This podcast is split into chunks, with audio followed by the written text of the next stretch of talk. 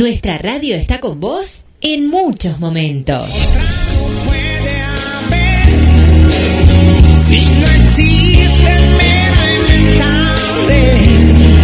Cuando estás romántico.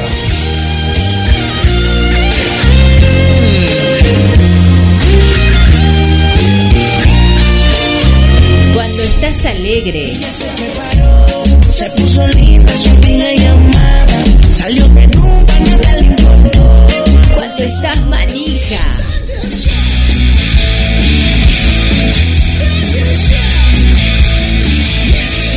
Por eso nos elegís. Somos GDS Radio. Primavera 2021. En cada momento de tu día y de tu noche. Primavera 2021.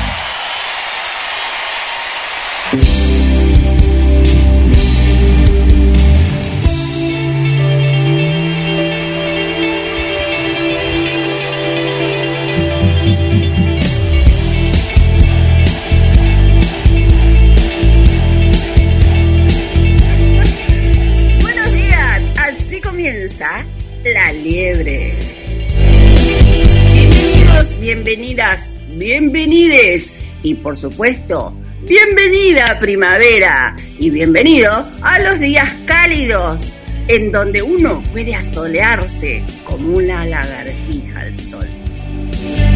Disfrutando de los privilegios de ser una persona en calidad de local, local, el mar es nuestro, la costa es nuestra y así entramos de lleno ante el anteúltimo miércoles y recta final de septiembre. Ya estamos más cerca de Navidad que del Día de la Bandera. Bienvenidos. Les cuento que estoy acompañada por un maravilloso equipo de colaboradores y quiero contarles quiénes son. Contamos con la licenciada Beatriz Peironet en el mundo desde adentro. El ícono del atletismo reconocido en Mar del Plata, Alberto Begiristain, Karina Pérez Britos en el segmento de ESI, Educación Sexual Integral. María Elena Gutiérrez en el segmento de Derechos y Visibilización de Políticas Feministas. Carlos Matos en Derechos Vizca. Y juntos hacemos este magazine de 120 minutos desde, y falta muy poquito para decir, desde hace un lustro, señora, un lustro, dama, caballero, distinguidísimo público oyente. Cinco años al aire consecutivos. ¿Y vos sabés bien? Porque tu nombre figura en nuestras páginas, en nuestras redes sociales. En Facebook nos encontrás como La Liebre. En Instagram y en YouTube como La Liebre Elite. Y si no nos seguís, estás a tiempo aún de darnos tu dedito para arriba, tu me gusta. Es la oportunidad de darnos tu voto. Y desde ya agradecemos a quienes siempre comparten nuestros vivos o dejan su comentario. Saludos, stickers y aplausos. Bueno, nos identificamos y volvemos. No te muevas de ahí porque ahora comienza lo bueno. Comienza la liebre preverano.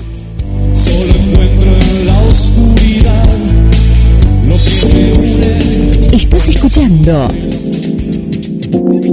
La Liebre con Karina Rodríguez.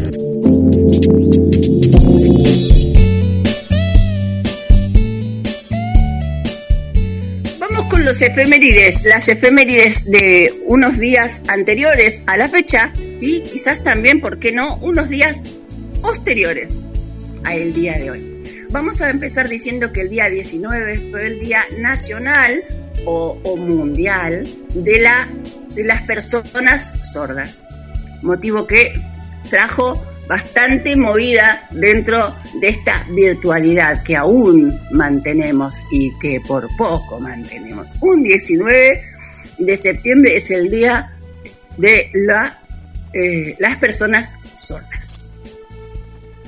Eh, pasamos de un, de un 19 a un 23, que es el Día Nacional de los Derechos Políticos de la Mujer.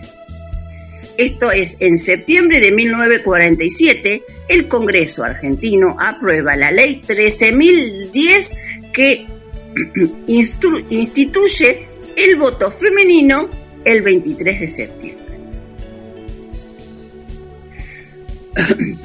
Este es un reconocimiento que por supuesto se proyectó hacia el futuro.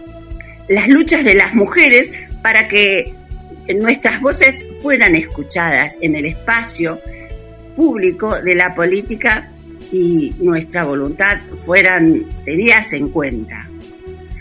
También un 23 de septiembre se aprobó la ley 23.592 que tipifica y sanciona todo acto discriminatorio. Esto sucedió en 1988, no hace mucho tiempo. Pero también un 23 fue el Día Internacional contra la explotación sexual y la trata de mujeres, niños y niñas. Se conmemora a nivel mundial la primera ley aprobada en el mundo contra la trata de personas. Fue la ley argentina número 9143, promulgada en septiembre 23. Bien, de 1913, o sea que tiene unos cuantos años de, abolir la, trata, la esclavitud, ya sea con fines laborales o sexuales. Bueno, a partir de ahí tenemos que un 25 es la creación del primer Consejo de Mujeres de la Argentina por Abraham Pat. Abraham Aban Pratt, perdón, se me mezclaron las letras. También tenemos que un 23 de septiembre es el Día de la Visibilidad Sexual. Un 24 fue la aprobación de la Ley 23.264 de Patria Potestad Compartida. ¿Y cómo estamos? ¿Cómo venimos con los derechos? Venimos bárbaros. Bueno, vamos a escuchar una frase porque también sabemos que el 26 de septiembre es el Día Nacional del Bastón Verde, de las enfermedades eh, raras, digamos, o poco frecuentes. Y nosotros decidimos visibilizar durante todo el mes de septiembre la baja visión. Así que a continuación le vamos a dar un tiempito al señor operador para que busque ese videíto en el que la, eh, el movimiento Femidiscas y Aliades le, te, impulsa y da a conocer el uso del bastón, el color de los bastones, que es el blanco, el verde y el blanco con rojo. Según su categoría, el blanco es para ciegos, el verde es para diagnosticar baja visión y el blanco con rojo es para sordo ceguera. Señor operador, cuando usted disponga, mandamos el cortito.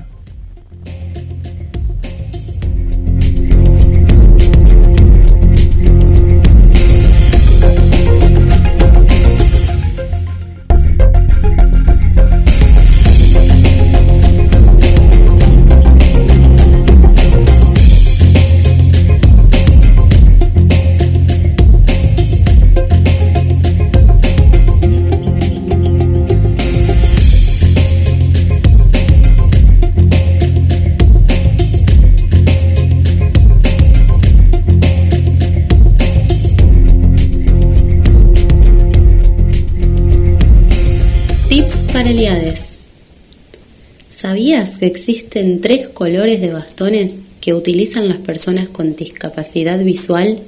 Son herramientas de orientación y movilidad de vital importancia. Por ejemplo, el blanco indica que quien lo porta es ciego total. El blanco con tramo o franja roja es de uso para sordos ciegos. El verde es para quienes tienen resto visual moderado. Esto indica baja visión. Este es un mensaje del movimiento Femidiscas y Aliades Mar del Plata. Buenísimo. Después de habernos ayornado para dar a conocer de que este 26 de septiembre es el Día Nacional del Bastón Verde, que indica la baja visión, vamos a una breve editorial.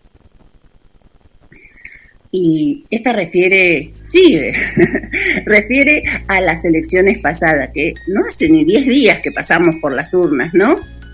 Y ante el desconcierto de quienes esperaban un recuento contundente, se advierte que un alto porcentaje de la población no se hizo presente y con ello que los sufragistas hicieron valer su derecho a ejercer la democracia. Esgrimieron un caprichoso acto a los ojos de quienes fueran candidatos, obviamente candidatos o candidatas. La pregunta del millón es, ¿dónde están esos votos y esos votantes que nos faltan? ¿Fue por desidia? ¿Fue por indiferencia? ¿O fue, como dicen por ahí, un voto castigo? De acá hacemos una reflexión. Si es un voto castigo, ¿a quién va dirigido? ¿A nosotros? ¿Al, gobierno actual? Es muy caprichoso decir que es un voto castigo. Quizás, solo quizás, este hecho fuese menor. Y acá viene la el meollo de la cuestión. Quizás, solo quizás, este, este número fuese menor si, si en sus plataformas hubieran incluido propuestas de perspectiva de discapacidad. Cada partido, cada persona que se postulaba, eh, y nos hubieran quizás evitado el tener que disgregarnos a votar a aquellos candidatos que sí eran nuestros favoritos. ¿Por qué? Porque de esa forma sabemos que somos la minoría mayoritaria, que asciende aproximadamente a un 15% de la población, personas con discapacidad me estoy refiriendo, y ese número, esa brecha que se presenta en forma de, no votos, de ausencias, sería un poco menor porque nos tendría contenidos dentro de los, las grandes listas, los grandes candidatos, que ya sabemos que tienen el quórum suficiente como para llegar a las urnas. No obstante, nosotros vamos a seguir visibilizando y apoyando a quienes nos representan. Más allá de todo esto, ¿no? Es la postura de campaña en la que somos minoría mayoritaria. Bien, ahora sí, vamos a, recibir, señor operador. ¿Está ahí atento usted? ¿Está atento ahí usted? Señor operador, ¿cómo está usted? Hola, hola, Cari, ¿cómo, cómo estás? No, estoy, estoy, estoy acá. Estoy, estoy acá. Sí, sí, estoy, estoy. No, estaba, estaba silenciado. ¿Cómo estás, Cari? Bienvenida. Estaba, estaba sacando el dedito ahí, digo, voy a, sacar que no me escucha, Cari. Muy bien, te estaba escuchando atentamente en, en, la editorial. Y quiero aportar un, poquito más eh, a esto, que me parece que en la elección de noviembre vamos a ver otra elección, ¿no? No, no sé si, si eh, tanto desde lo numérico, pero sí desde lo participativo. Me parece que hay, hay como una cuestión en que la gente que no fue a votar por diferentes cuestiones, y muchas fue por el tema de, de, la pandemia, del contagio, por lo menos eso es lo que te decían, pero que se dio cuenta que su voto eh, valía y que lo perdió, ¿no? Perdió esa oportunidad hace unas semanas atrás y que, bueno, lo quiere hacer valer eh, ahora en las próximas elecciones, que no falta tanto, ¿no? Es ahora en, noviembre. Perfecto, muy bien. Señor operador, eh, mientras yo hago una introducción para seguir visibilizando el 26 de septiembre, ¿usted tendría bien de aprontar la entrevista que le mandé? Pero, ¿cómo no? Sí, ya la vamos preparando, la vamos preparando. A la que hay que sacarle los primeros segundos. ¿Sí? Gracias. Bueno, vamos con esta presentación que empieza más o menos tratando de visibilizar que este mes es, eh, decidimos visibilizar, cosa que ya lo venimos haciendo todo el mes y estamos casi a finalizar septiembre, el mes del bastón verde, herramienta de orientación y movilidad de las personas que tienen una, una reducción visual o un resto visual. Eso es, esto representa la autonomía, la movilidad de las personas con baja visión. Y a continuación te invito a conocer y difundir este mensaje, en el que denominamos que el bastón verde es signo de las personas de baja, de o con baja visión. Y a continuación vamos a presentarles una entrevista realizada a la profesora de orientación y movilidad Soledad Andies de la institución, única institución en Mar del Plata, UMASDECA, de rehabilitación visual, tanto para personas ciegas como baja visión. Señor operador, cuando tenga a gusto, por favor.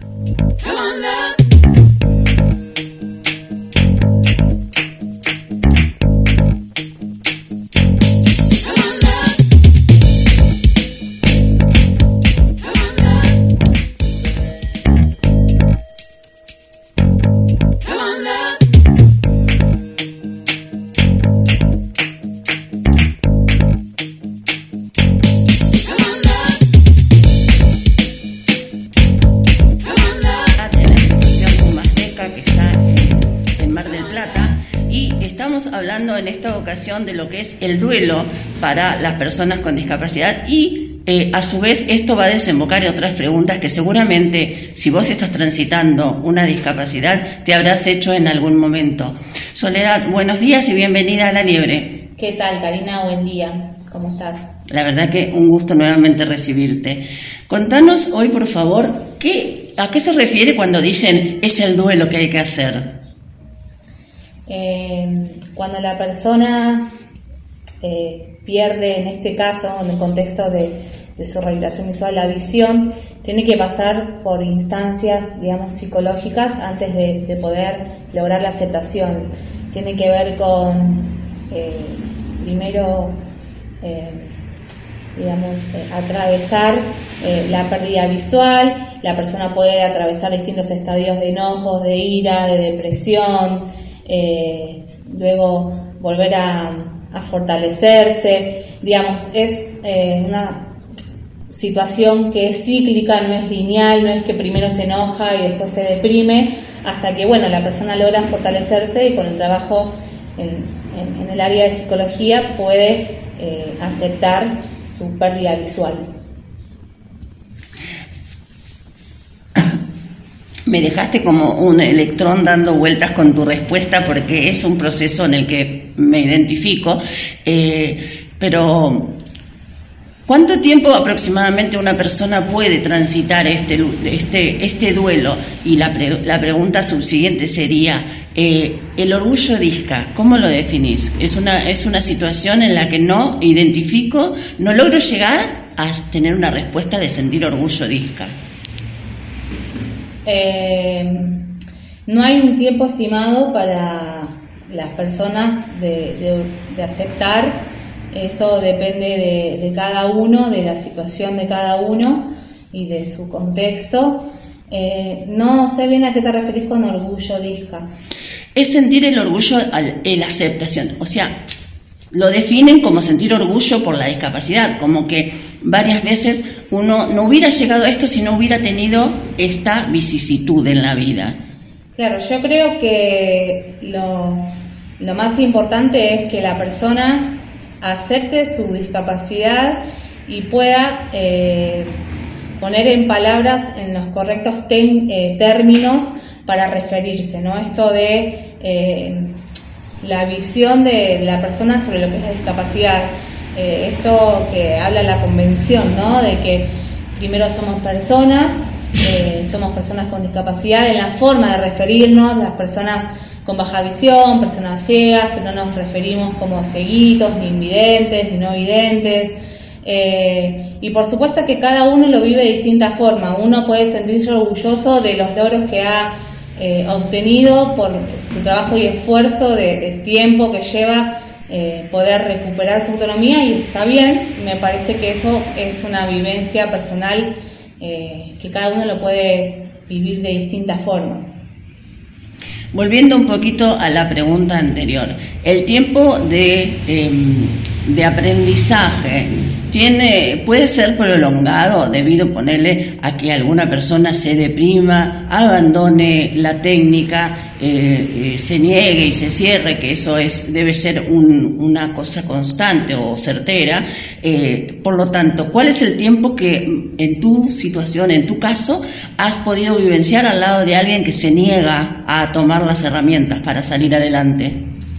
El tiempo de rehabilitación no es eterno, tiene un principio y un fin, si bien a cada persona le lleva distinto, eh, lo, lo, que es necesario para que una persona comience su rehabilitación es que sea con conciencia y compromiso. Si la persona no acepta que, digamos, que tiene una dificultad y que tiene que resolverla, eh, puede venir y asistir semanalmente, pero no va a aperturarse a recibir las estrategias y técnicas que necesite. Eh, tiene que ver con eso, que si uno comienza su proceso tiene que ser con compromiso, es cuando uno va a terapia, si uno no quiere, está dispuesto a resolver cuestiones que, que atraviesan en su vida personal, eh, si no está dispuesto, le va a llevar mucho tiempo. Respecto precisamente a esta instancia del tiempo y el aprendizaje, eh, y sabiendo que Mar del Plata cuenta con una institución como Masdeca en la que está eh, abocada precisamente a brindarle las herramientas necesarias a estas, a estas personas con discapacidad, la pregunta basa en lo siguiente. ¿Sería conveniente tomar terapia todos los días o sería eh, como contradictorio para la eh, verdadera toma de la conciencia, o sea, me estoy yendo por las ramas, perdón. Eh, ¿Sería prudente tener una, una semana totalmente habilitada a la rehabilitación? ¿Vos te referís a terapia de la rehabilitación o a terapia psicológica? A, tomar las actividades de psicología, orientación y movilidad, baja visión, todas en la semana, sin un proceso de asimilación de la, de, la responsabilidad de que estás tomando. ¿Es posible realizarlo? Si la persona no siente deseo, si no, no tiene el compromiso, le va a resultar muy difícil. Bien, habiendo compromiso es posible de lograrlo. Sí, seguro. Bien, Sole, eh, no sé si vos querés eh, cerrar esta, esto con alguna definición, una, una orientación, un consejo. No, por ahí retomar sobre lo que vos decías del compromiso, digamos, eh, obviamente que las personas cuando llegan a la institución están muy angustiadas. Eh, tampoco pasa sí o sí por un compromiso, sino por eh, también tratar de acompañar a la persona a que pueda ir este, de a poco aperturándose a, las estrategias que necesita, a las técnicas, eh, pero bueno, lo más importante es que haya conciencia de lo que necesita. Me dejas realmente pensando, Sole. Muchísimas gracias y vamos a ir finalizando esta entrevista por una cuestión de tiempo, no porque el tema haya perdido importancia, pero sí agradeceríamos que en algún otro momento eh, tengas esta diferencia de poder darnos otra vez unos minutos para este programa. Gracias a vos, Cari. Un abrazo. Ha sido un placer. Soledad Andies, de la institución Humasdeca de Mar del Plata, pasó por la liebre. Volvamos, volvamos, que para seamos libres, que lo demás no importa nada. Vamos a recibir entonces, ahora sí, señor operador, a la licenciada Beatriz Peironet, quien en el mundo desde adentro aborda temáticas concernientes a la discapacidad y está abocada a visibilizar las medallas que han traído antecesores en la discapacidad y, por supuesto, primeros en la disciplina deportiva. Así que, bienvenida y buenos días, Beatriz Peironet. Eh, Hola. Buen día, ¿cómo estás? Buen día, buen día, perdón, tuve un, inconveniente. Buen día a todos, eh, acá estamos, acá estamos. Bien, bien. Contanos, antes que nada, bueno, preguntarte que estás bien y contanos qué nos traes hoy. Eh, sí, eh, hoy vamos a seguir con el tema de los deportistas marplatenses que han sido pioneros y referentes en el mundo del deporte adaptado. Eh, bueno, estuvimos en la semana pasada con Néstor Suárez y hoy nos va a acompañar otro marplatense que también tuvo eh, sus inicios en INAREPS y es Alejandro Maldonado. Eh, Alejandro, voy a hacer una breve presentación, no sé si él ya está unido a la llamada o no, pero bueno, por ahí voy contando, si te parece, Karina. Bien, mientras tanto el señor operador lo puede ir sumando, sí. Bueno, eh, Alejandro eh, es un múltiple medallista en todo tipo de torneos nacionales e internacionales. Eh, ha participado en Juegos Paralímpicos y para Panamericanos.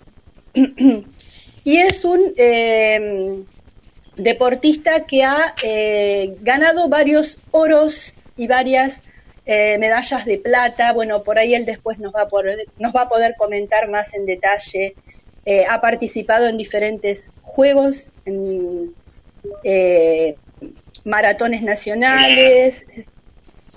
Hola Alejandro, buen día. Hola, ¿cómo estás? Buen día, ¿todo bien? Buen día, Ale. Estaba haciendo una breve presentación tuya. Estamos acá con Karina, que, me, que es este, la conductora del programa. Buen día, bienvenido.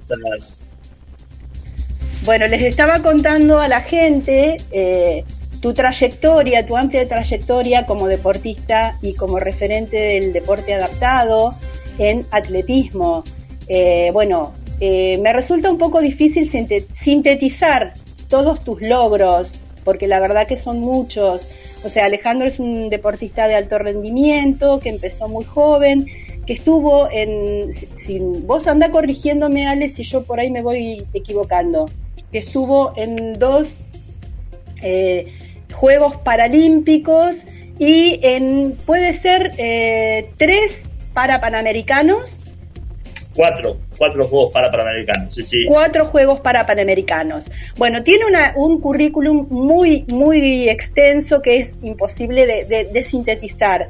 Em, por ahí para que la gente te empiece a, a conocer, a mí me gustaría que por ahí nos contaras eh, quién es Alejandro Maldonado y que nos contaras, digamos, cómo vos te definirías como persona, digamos, por ahí con una palabra o dos que quieras decir de tu persona, de, vos como deportista y de, vos como persona con discapacidad y deportista. Wow, bueno, antes que nada, eh, primero darle las gracias por, por esta por esta entrevista. Para mí es un, es un placer este, poder charlar con, con ustedes y, muy agradecido por tus, por tus halagos y, por esta, esta, esta comunicación. La verdad que yo desde que tengo uso de razón siempre he sido una, una persona muy, muy agradecida con los medios de comunicación. Me parece que se trata de eso, ¿no? De, de cuando uno humildemente este, da al 100% todo este, y te lo, te lo reconoce, me parece que, está bueno agradecer. Así que eso por un lado, darte las gracias por, por, esta nota. Y, segundo, bueno, soy eh, Alejandro Maldonado, soy atleta paralímpico en silla de ruedas, ya hace ya más de 24 años que ya estoy en el, en el ambiente, soy de la ciudad de Mar del Plata, en estos momentos ya se van a ser eh, cuatro años que ya estoy viviendo acá en Buenos Aires, este, específicamente en, Avellaneda. Este, pero bueno, como te decía recién, nací en la ciudad de Mar del Plata, nací este, en el hospital intersonal eh, y a los 20 días, 30 días de vida ya eh, me diagnosticaron una discapacidad que se llama artrogrifosis, es una discapacidad de nacimiento, este, y automáticamente, bueno, me llevaron al ex Serenil, que en esa época era Serenil, este, Centro de Rehabilitación para Niños Lisiados, este, y después, bueno, eh, se transformó en INAREX, Instituto Nacional de Rehabilitación Psicofísica del Sur, este, institución a la cual amo, donde eh, me hicieron muchísimas operaciones, pude pasar por distintos departamentos de la institución, eh, hice mi escuela ahí, este, y, la verdad que eh, casualmente hace poco tiempo pasé por, por Mar del Plata y, no podía obviar el instituto y cuando pasé me trajo tantos recuerdos, tantas cosas lindas que viví ahí en el instituto y ahí nació todo, ¿no? Yo ya de chico andaba como loco en mi, en mi silla de ruedas. Este, y ahí, bueno, nada, tuve la posibilidad de, conocer a, mi primer entrenador, eh, fallecido ya hace unos años, Miguel Miranda, este, y, conocí a Patricia Fernández, mucha gente que trabajaba ahí dentro de la institución, bueno, Miguel Miranda eh, trabajaba en el área de, recreación y deporte y de alguna manera fue lo que me, que me descubrió este, eh, descubrió que yo tenía movimientos innatos, movimientos naturales, veía, veía condición eh, como, como deportista y la verdad es que ah, hoy a mis 44 años este, lo sigo recordando, ¿no? Como una, como una gran persona, un gran entrenador y obviamente, ¿no? Pues ya después, este, a medida que uno se va profesionalizando, se va metiendo cada vez más en el tema, obviamente que eh, él no dudó en dejarme, dejarme seguir creciendo y obviamente que después pasé con otros entrenadores para, para, para seguir profesionalizándome porque bueno, él sabía de que, eh, hasta ahí él llegaba con su conocimiento y lo que me, gustó de él, eh, que en esa época no tuvo egoísmo, ¿no? La verdad que, y eso está bueno, porque hoy por hoy los entrenadores siempre se quieren agarrar los atletas, eh, tienen que estar siempre con ellos.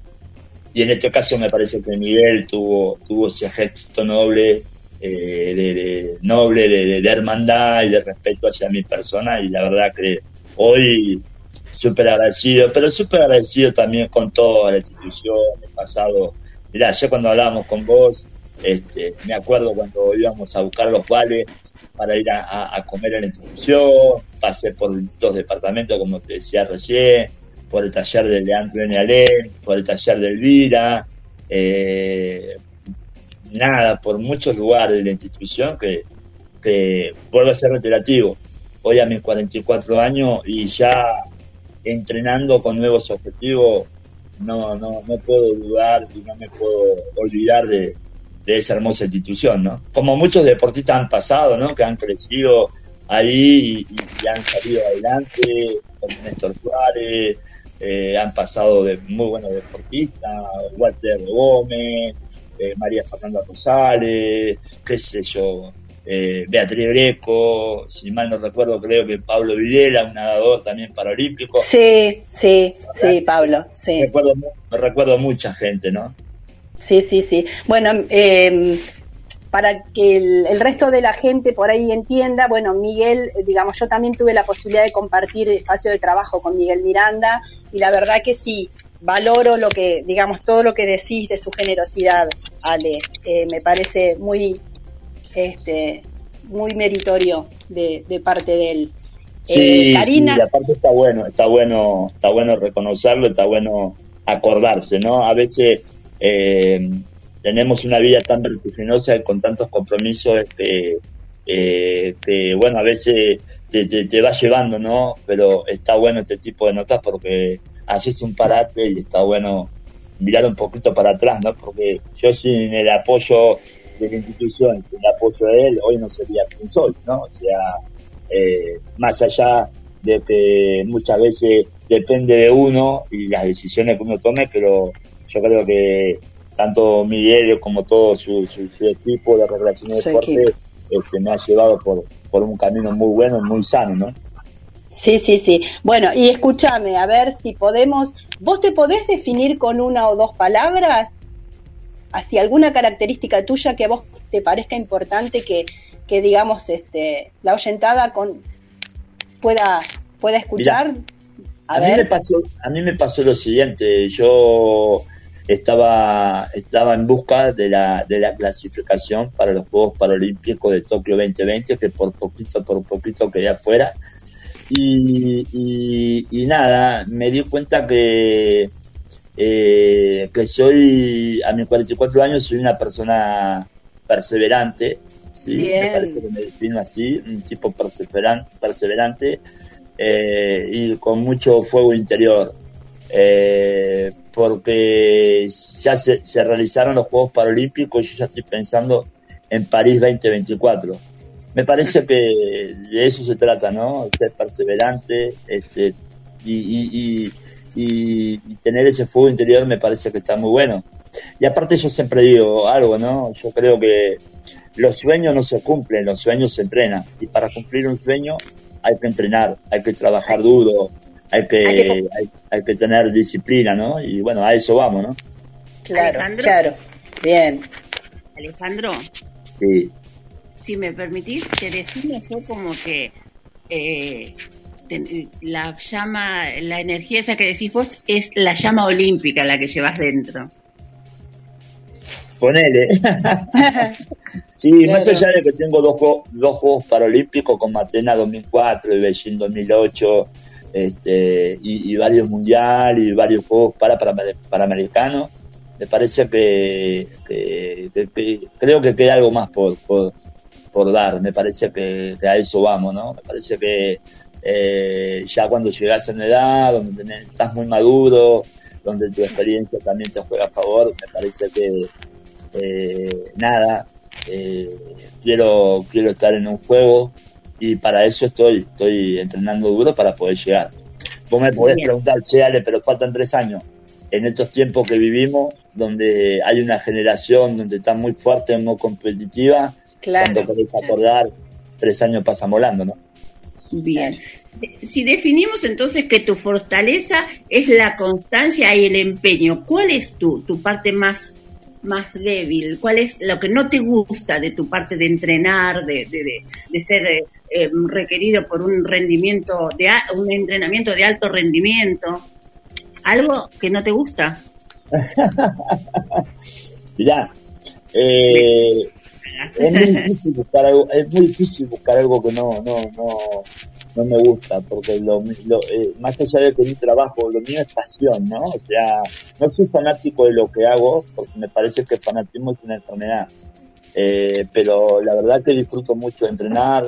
Eh, hoy, por ejemplo, para que te des una idea, me levanté a las cuatro y media de la mañana y a las 5 de la mañana estaba, entrenando y después fui al gimnasio y acá estoy con ustedes y a la tarde vuelvo a entrenar. Este, si hay algo que puede llegar que no, no, me cierra, qué sé yo, es un poco eh, el gimnasio, ¿no? Donde, donde me agarro un poco de pachorra, esa una vez que caliento los motores, este, ya está, ya me olvido de esa pachorra en ese momento y damos vuelta a la página, ¿no? Bien, la parte más difícil entonces sería entrenar en el gimnasio. Yo creo que debe ser por la quietud de, de, de las instalaciones mismas, porque adorás la velocidad. ¿Cuál es eh, la prueba que más eh, energía te reporta, la que más te satisface a nivel personal? Uy, me parece que la, las pruebas, yo, bueno, yo corro las, pruebas mías, eh, son pruebas de pista de atletismo, 800, 1500, 5000 y maratón, lo que es 42 kilómetros me parece que es una de las pruebas que más me gusta eh, y que más me satisface correr porque me da la posibilidad de, pensar y analizar al contrincante. Me parece que la prueba de, 1500 metros y, maratón, lo que es 42, son las pruebas que más, más satisfacción me, dan. Una porque la de 1500, una porque eh, tenés tres minutos para, para, para ahorcar toda tu adrenalina y la otra porque eh, son 42 kilómetros donde la dividís en cuatro veces la carrera, ¿no? Donde ya pasando los 30 kilómetros empieza otra carrera, ¿no? Empieza a jugar la psicología. Y ahí donde demostrar eh, qué tal fuerte sos psicológicamente, porque muchas veces no pasa por lo físico, pasa por lo psicológico, cómo, te, cómo llegas a los 32 kilómetros, ¿no? Claro. Ahí corres con la cabeza pasando el muro de los 30. Tal cual, tal cual, sí, sí, sí. sí. Pero está bueno, está... Eh, y ahí donde, donde te pones y decís, bueno, y ahora... Muchos abandonan también. Donde muchos abandonan también la prueba, en ese, ese murallón se llama precisamente, ¿no? Tal cual, sí, sí, muchos, muchos abandonan, pero bueno, nada, tenía que tener en cuenta que que el, entrenamiento de un atleta en silla de ruedas es exactamente igual que el entrenamiento de un atleta convencional. La única diferencia es el medio de locomoción en la silla de ruedas. Después eh, hay que cumplir los entrenamientos, hay que eh, después también hay que respetar mucho el entrenamiento invisible. El entrenamiento invisible es la buena alimentación y la hidratación y el descanso. Este, me parece que eso tres entrenamientos invisibles son los que te dan la, posibilidad de tener un buen rendimiento a largo plazo, ¿no? Por supuesto. Beatriz, seguís, por favor. Sí, sí, no, estaba escuchando. Eh, en realidad pensaba, en, digamos, cómo ha ido evolucionando también el, el, mundo del deporte adaptado y pensaba, bueno, vos hablás, Alejandro, de tus inicios cuando tenías hace, bueno, más o menos hace más de 15 años, ¿puede ser? Y mis inicios fueron a los 13 años, 14 años, un poquito más. Bueno, digamos, en, en, en ¿qué, ¿cómo vos, digamos, vos ves la evolución del deporte adaptado? O sea, porque bueno, vos estás desde esos, desde esa época en la cual no era, no había una tanta visibilización. Yo creo que hoy, eh, y lo vuelvo a repetir, lo he dicho varias veces, en los diferentes mundiales, cuando llegan los paralímpicos, tenemos la posibilidad esta, este año, por ejemplo, de ver la mayoría de las transmisiones, de seguir. Yo te he visto en Deporte B, te he visto cuando en el piso, te, eh, digamos, llevaban comentaristas, eh, referentes del, deporte adaptado. Y bueno, eso también se ha ido modificando. ¿Qué evolución ves vos, digamos, desde adentro? La evolución ha sido muchísimo. Me parece que, que si hablamos desde los medios, me parece que eh, hay, hay, hay un porcentaje de, los medios que no saben lo que es el deporte paralímpico. Me parece que a través de Deporte B, eh, una vez más, eh, transmitir los Juegos Paralímpicos deja un antes y un después. y la evolución es muy, muy, muy buena, muy importante. ¿Por qué? Porque al deportista paralímpico no se lo trata no se lo trata más como una persona con discapacidad, se lo trata como deportista paralímpico. Como deportista. Y, me parece que eso eh, eh, eh, está bueno. Y aparte, no deja, mira, mira, casualmente yo ayer hablaba con un deportista de grima, ¿no? Y yo le, yo, y él me preguntaba, me, hacía la misma pregunta que vos. Me decía, Ale, ¿cómo, cómo me ha Mira, ¿sabes cuál es el mejor, el mejor termómetro en, un medio de discusión o en un juego paralímpico? El mejor termómetro es eh, los sponsors que hay, los sponsors que ah, acompañan bien. los Juegos Paralímpicos. Ese es el mejor termómetro. ¿Por qué? Claro. Porque eh, esa es una pauta de que cada vez a nivel mundial los Juegos Paralímpicos y el deporte adaptado interesa más. No nos olvidemos, no nos olvidemos que la población del mundo ya es, es un 15% de la discapacidad. Sí, Entonces, ¿qué quiere decir? Que el deporte paralímpico cada vez más se va a visualizar más, cada vez se ven más. Entonces, ¿qué sucede? Tanto a las empresas como, como a la televisación le interesa, porque más allá que es un comercio y es un negocio, es importante que el deporte paralímpico se, se, se, se vea así y se multiplica así. Me parece que ese es, el, ese es, el, termómetro que yo veo, ¿no? La evolución ha sido muchísima y me parece que, en cuanto a, lo, a, la, a la difusión y a los sponsors que se suman, eh, eh, eso te muestra, eh, eh queda, es un reflejo de que realmente interesa mucho el deporte adaptado, ¿no? Ale, y en relación al tema de los, de los sponsors, ¿cómo es eso? ¿Vos tenés, digamos, tenés la posibilidad de estar sponsoreado? Contá un poco brevemente eso. Mira, yo afortunadamente cuento con el apoyo de, de el apoyo de la Secretaría de Deporte de la Nación, cuento con el apoyo de empresas privadas, hoy por hoy soy atleta de, este, de Toyota. Toyota es uno de los sponsors oficiales míos. Y aparte, bueno, cuento con el apoyo de, de, otras empresas privadas y, está bueno. Pero me parece que también pasa por 50 y 50, ¿no? Me parece que si tiene que ser recíproco. El atleta se tiene que esforzar para que los sponsors te acompañen. Claro, claro. es imposible que los sponsors te acompañen. Y me parece que ahí está la clave, ¿no? Claro, está bien, está bien. Karina, ¿querés hacer alguna pregunta más? Vamos, vamos bien, ¿verdad? Sí, vamos perfecto, perfecto. Estamos sobre ruedas, te podría decir. ah, está bien, eh, bueno, en realidad a mí me gustaría que definieras que nos dejaras, eh, así, que nos compartas una anécdota, eh, ya sea la, la, más recordada por vos, ¿no? La más divertida, la insólita o la más eh, desgraciada, por llamarla de alguna forma rápida, de alguna, algún torneo, una participación tuya en el exterior. Y la que te puedo contar, que me acuerdo en este momento, es que me fui a un torneo en Manchester y había dos pistas de atletismo. Y llegué temprano y entrené y entré en calor todo.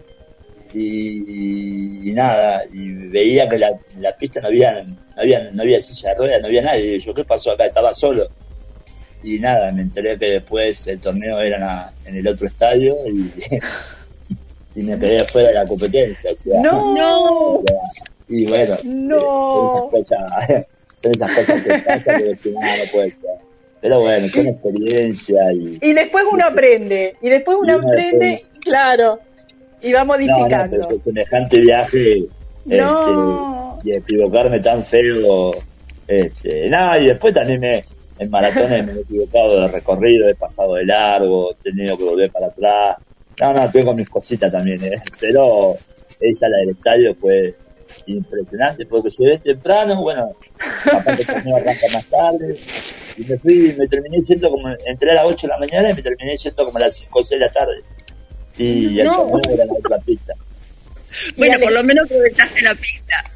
Aproveché la pista, sí, sí, claro, Claro, Bueno, evidentemente has tenido en tu vida grandes aprendizajes, porque todas estas cuestiones también implican un aprendizaje, más allá de la anécdota. Todos los días se aprende cosas nuevas. Exactamente, exactamente. También el deporte me ha dado mucho, me ha dado la posibilidad de conocer el mundo, de conocer a, hoy por hoy a, mi pareja, Gabriela, casi ya este mes de septiembre cumplimos 13 años de estar juntos, me ha dado la posibilidad de, relacionarme con un montón de, gente muy linda, eh, creo que, que, está lindo. Yo siempre digo, ¿no? Para mí para mí la vida tiene tres días, ya pasaron dos, y no hay que perder tiempo, hay que disfrutar al máximo todo lo que uno haga, ¿no? Claro. Y bueno, yo, digamos, sí, Cari, sí. Eh, esto de, digamos, eh, Ale, te cuento, nosotros con esto de la virtualidad, por ahí los tiempos para hablar es como que tenemos que, que regularlos, por eso por ahí eh, nos pisamos un poco. ¿Sí? Tranquila, no pasa nada. Bien. Pero me encantó la definición de la vida son tres días, ya vivimos dos. Esto es perfecto, me encantó. Y bueno, a continuación, Beatriz, ¿me permitís que le haga eh, una pregunta más? sí, sí, sí, sí, en realidad yo iba a decir sí, bueno, para ir cerrando algunas, sí, dale, dale, dale, Cari. Eh, quizás me adelante, no sé, pero a mí me gustaría que ya haciendo un reconto del análisis de este, de este texto, de este audio, eh, podemos destacar que eh, hoy la, visibilización de los deportes adaptados tiene mucho que ver con el, aquellas personas que fueron, fueron pioneras precisamente y a ellos les debemos este beneficio de hoy de, que estén difundidos en, en en directo, que haya mayores sponsors o que sean tratados como personas de alto rendimiento. Em, y quisiera pedirle a Alejandro Maldonado unas palabras para, eh, ya que sabemos que son referentes y que la gente los ve y los escucha, que, em, que como que conduzca a que las personas con discapacidad se puedan orientar hacia el deporte, como darles una, un instructivo, una cosa así. Mira, yo siempre digo, yo siempre digo una cosa como te lo dije recién, eh, de una frase en, la vida, ¿no? Que la aprendí. Yo siempre digo que los sueños no se cumplen, los sueños se entrenan, ya sea en el deporte, en el trabajo, eh, en todo, ¿no? Me parece que para cumplir un objetivo hay que, hay que, trabajar duro y, para que eso se pueda cumplir. Y, aquellas personas con discapacidad o aquel chico, como yo lo fui alguna vez, eh, que, se anime, que lo intente, que no se quede con las ganas, ¿no? Que me parece que, eh, que disfrute. Me parece que yo, como le decía recién, yo eh, pasé las distintas etapas de mi vida en Serenil, en el Instituto de Rehabilitación, y disfruté cada etapa. Disfruté la etapa de la niñez, la etapa de la adolescencia y hoy por hoy, ¿no? Me parece que a ese chico que empieza a hacer deporte, que disfrute lo que haga, que no, que los resultados van a llegar a, largo plazo, llega, un juego paralímpico llega. Es cuestión de ser perseverante, ser de, tener disciplina y, trabajar duro, nada más. Y, y, que no crean, no hay que creer en el exitismo. A veces el exitismo te lleva a tener un fracaso no solamente en, lo deportivo, sino un fracaso interno. Me parece que hay que disfrutar lo que uno hace y, y pasarla bien. Así que, nada, no tengo palabra de agradecimiento es un placer de charlar con ustedes y, nada, y buena vida para todos.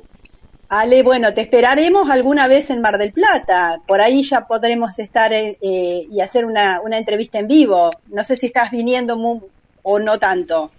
Mirá, estoy yendo un poco a Mar del Plata. Este, ahora el 13 de octubre eh, voy por, por dos días a Mar del este, y nada, después coordinamos y, y seguramente podemos hacer la nota, no hay ningún tipo de problema. Sí, o más adelante, eso tranquilo, o sea, eh, me gustó lo de los sueños, yo por ahí pondría también los sueños se militan, eh, porque digamos, el entrenamiento también es una forma de militancia y, y me parece, me parece bueno eh, ir por ese lado, ¿no? En, busca de los sueños. Bueno, Alejandro, te agradezco un montón. yo tengo un gran recuerdo de vos, de cuando eras niño, eh, y bueno, la verdad que me, emociona también este escucharte y ver todos tus logros. Así que. Eh, muchas gracias, muchas gracias. Le dejo mi Instagram para que me puedan seguir. Es, bárbaro. Eh, es Alejandro Maldonado.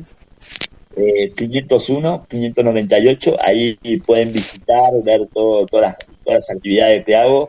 Así que nada, a mí también me emociona mucho hablar con ustedes y, y, bueno, y no, no me canso de, agradecer. Está, está bueno este tipo de notas porque uno, uno recuerda a la institución y, recuerda a la gente linda que pasó por mi vida. Y así que una vez, una vez más agradecerte y, visiten mi Instagram que es Alejandro Maldonado 501 598. Un placer y buena vida. lo vamos a poner en, en, el, en el Facebook. Ale, bueno, nos veremos pronto.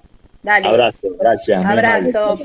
Gracias, muchísimas gracias. Alejandro Maldonado pasó por la liebre. Por supuesto, Beatriz Peironet, muchísimas gracias y quedamos a la espera de otra nueva y exitosa entrevista.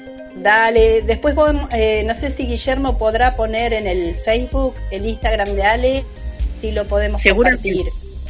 Sí. Bueno, nos veremos la próxima, el próximo miércoles. Hasta luego. Alejandro Maldonado, 501-598 en el IG, Instagram. Seguilo. Bien, señor operador, vamos a ver el ya lo estamos siguiendo, eh, ya lo estamos siguiendo Alejandro, eh, ya lo estamos siguiendo Alejandro eh, y ahí ahí lo estamos compartiendo, este gran deportista. Eh, Cari, bueno, te vamos cuento. a ver cómo viene Sí, el chat. Me voy al chat. Nuestra oyentada. Me voy, la, la, la, la, oyentada, la oyentada. Por un lado, están escuchando, pero no están muy activos. Eso sí, los vamos a retar un poquitito, pero están escuchando desde el primer segundo, ¿eh? porque acá nos damos cuenta y le contamos a la oyentada que aquellos, por un lado, tenemos a los que nos escuchan a través de la radio y el enlace de la radio va a través de Facebook. Y hoy, y recién lo estuvimos chequeando aquí en producción, eh, tiene subtítulos de manera automática, ¿sí? Y... Mira vos, ¿te escucharon? Dijo, la liebre está cumpliendo cinco años. Bueno, vamos a agregar, pues esto es nuevito, esto es nuevito.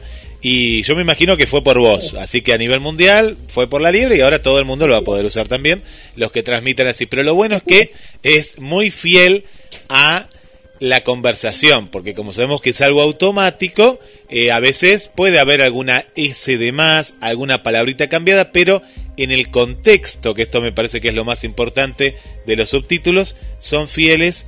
Por ejemplo, la entrevista recién con Beatriz y Alejandro. Cari, te quería contar esto y les quería contar a, a toda la audiencia que es muy bueno.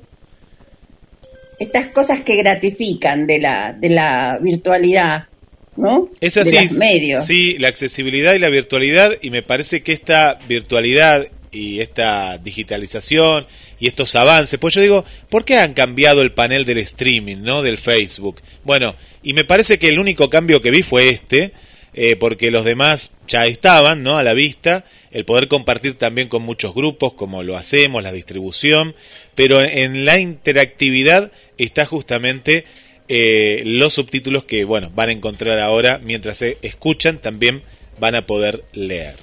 Eh, Cari, bueno, te cuento la, la, gente que está aquí con nosotros, las amigas y los amigos. Eh, por aquí tenemos a Adriana, que nos saluda. Feliz primavera, Karina y equipo. Adriana nos escucha desde el centro. Por aquí también está Sonia, que nos manda un beso y saludos también para, para todo el equipo de la radio. Sonia es nuestra amiga que nos escucha de la zona de La Perla. Está escuchando a nuestro amigo Mateando Efemérides, que está mejor de salud, que estuvo con algunas nanas ya hace unos, meses que venía, pero bueno, siempre estaba en la escucha y nos dejó ahí un mensajito que en un rato lo vamos a compartir con todos para el amigo entonces José y para la amiga Mónica que escucan ahí eh, desde el barrio Pueyrredón. Más saludos que tenemos por aquí a Esther, un saludo para Esther, Celia, Julia. Eh, ¿Y qué más tenemos por aquí? Para, para que tenemos. Ah, Guadalupe. Guadalupe, que me suena que Guadalupe es una de nuestras amigas mexicanas, que nos escucha Guadalupe Talpam. Así es nuestra amiga. Eh, así que bueno, manden saludos. Queremos saber desde dónde nos están escuchando. Nos escriben también a través del chat, a través del banner que está en tanto en La Liebre, en Karina Elizabeth Fernández, eh, Rodríguez y en GDS Radio Mar del Plata. No me cambien el apellido. bueno, no me cambien el apellido. ¿Para dónde rumbiamos? Que se está nublando un poquito, a ver si que vuelva a salir el solcito. Perfecto. Bien, ahora vamos con los oficiantes, porque estamos promoviendo una rifa y hemos hecho como una especie de canje. Así que, por favor, el señor operador, ahí yo le acabo de mandar eh, la publicación, la publicidad que quiero que empecemos a difundir con eh, a cargo de Alejandra López, quien es masajista, terapeuta. Y si tiene a bien, lo podemos. Acá está. ¿A dónde la encontramos? Estética corporal y técnica de spa, espacio de relax, masajes descontracturantes, drenaje linfático, que es buenísimo el drenaje linfático, y aparte se viene ya la temporada, como vos dijiste, ya no es primavera, es preverano, también postoperatorio, reflexología, podal, piedras calientes o frías y el spa de pies. ¿Cómo encontramos, Cari, a, a nuestra amiga Alejandra?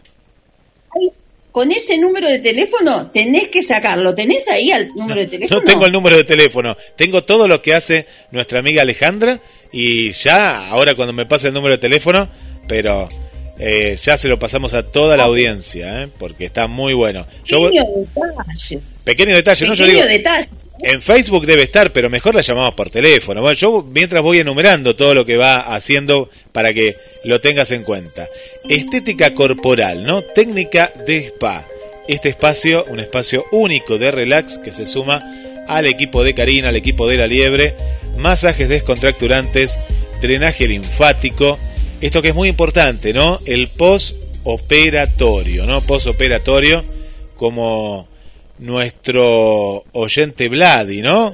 Ahora que lo operaron en el día de ayer, el día de la primavera, bueno, tiene que ir con Alejandra para esta rehabilitación. Reflexología podal, piedras calientes o fría, frías y este spa de pies. Así que bueno, bienvenida, bienvenida Alejandra que va a formar parte de los los premios, ¿no? Los premios que va a tener la, la liebre en este sorteo, este concurso que vos tenés que participar, ¿no, Cari? Sí, vuelvo contigo. Te doy el teléfono, anótalo. Para, para que eh, tomo a, la antigua, lápiz y papel. Por supuesto que antes va 223. Claro, acá lo tengo, vamos, ya. 223, sí. Muy fácil, 223, 580 1492. 223 580 1492. Ahí lo tenemos, 223 580 1492. Tiene el WhatsApp y es Alejandra, Alejandra. Alejandra López, precisamente. Así que, y bueno, después tenemos a Alice, que ya la hablamos, a esa la reconocemos. y, también tenemos a María Rosales, que es pedicura y reflexóloga, que también trabaja a domicilio. ¿Y cómo, eh, recordanos cómo tenemos que hacer para, porque es una rifa, ¿cuánto vale? Era muy económica, es muy económica. Sí, tiene, es una rifa que tiene dos premios, se sortea el Día de la Madre y tiene un servicio de pedicuría, un servicio de masajes y una torta. Una torta eh, del Alice, por supuesto, eh, al primer premio. El segundo premio es un corte de cabello y un masaje para el segundo premio. Eso tiene un costo de 200 pesos, pero con el cual vos estás colaborando con la institucionalización de eh, nuestra asociación Femidiscas y Aliades. Es para poder llevar a cabo la documentación necesaria para, esta, para ser asociación civil. Así que se agradece la voluntad y la rifa se denomina Viejita Corazón, porque homenajeamos precisamente a las madres. Por eso se sortea el 15 de septiembre por la Lotería Nacional Nocturna y si te interesa conseguir un número para colaborar, eh, nos podés escribir al mail de la liebre eh, o al Facebook de Movimiento Feministas y Aliades MDP. ¿Y cuántos números son? Vos me dijiste que eran poquitos números. Podemos ganar, eran ¿Cuántos son? Sí, son 100 números nada más, 100 números. O sea, hay muchas posibilidades. Sí. Muchas posibilidades. Y el número de, de María Rosales es 223 446 5537. Repetilo, a ver, 223 3, 4, 4, 6, 5, 5, 3, 7. Se solicitan turnos y bueno, después de ayer más arreglan con ella. Pero este, este servicio de la rifa es para que conozcan nuestras profesionales con las que siempre nos manejamos y que recomendamos, por supuesto.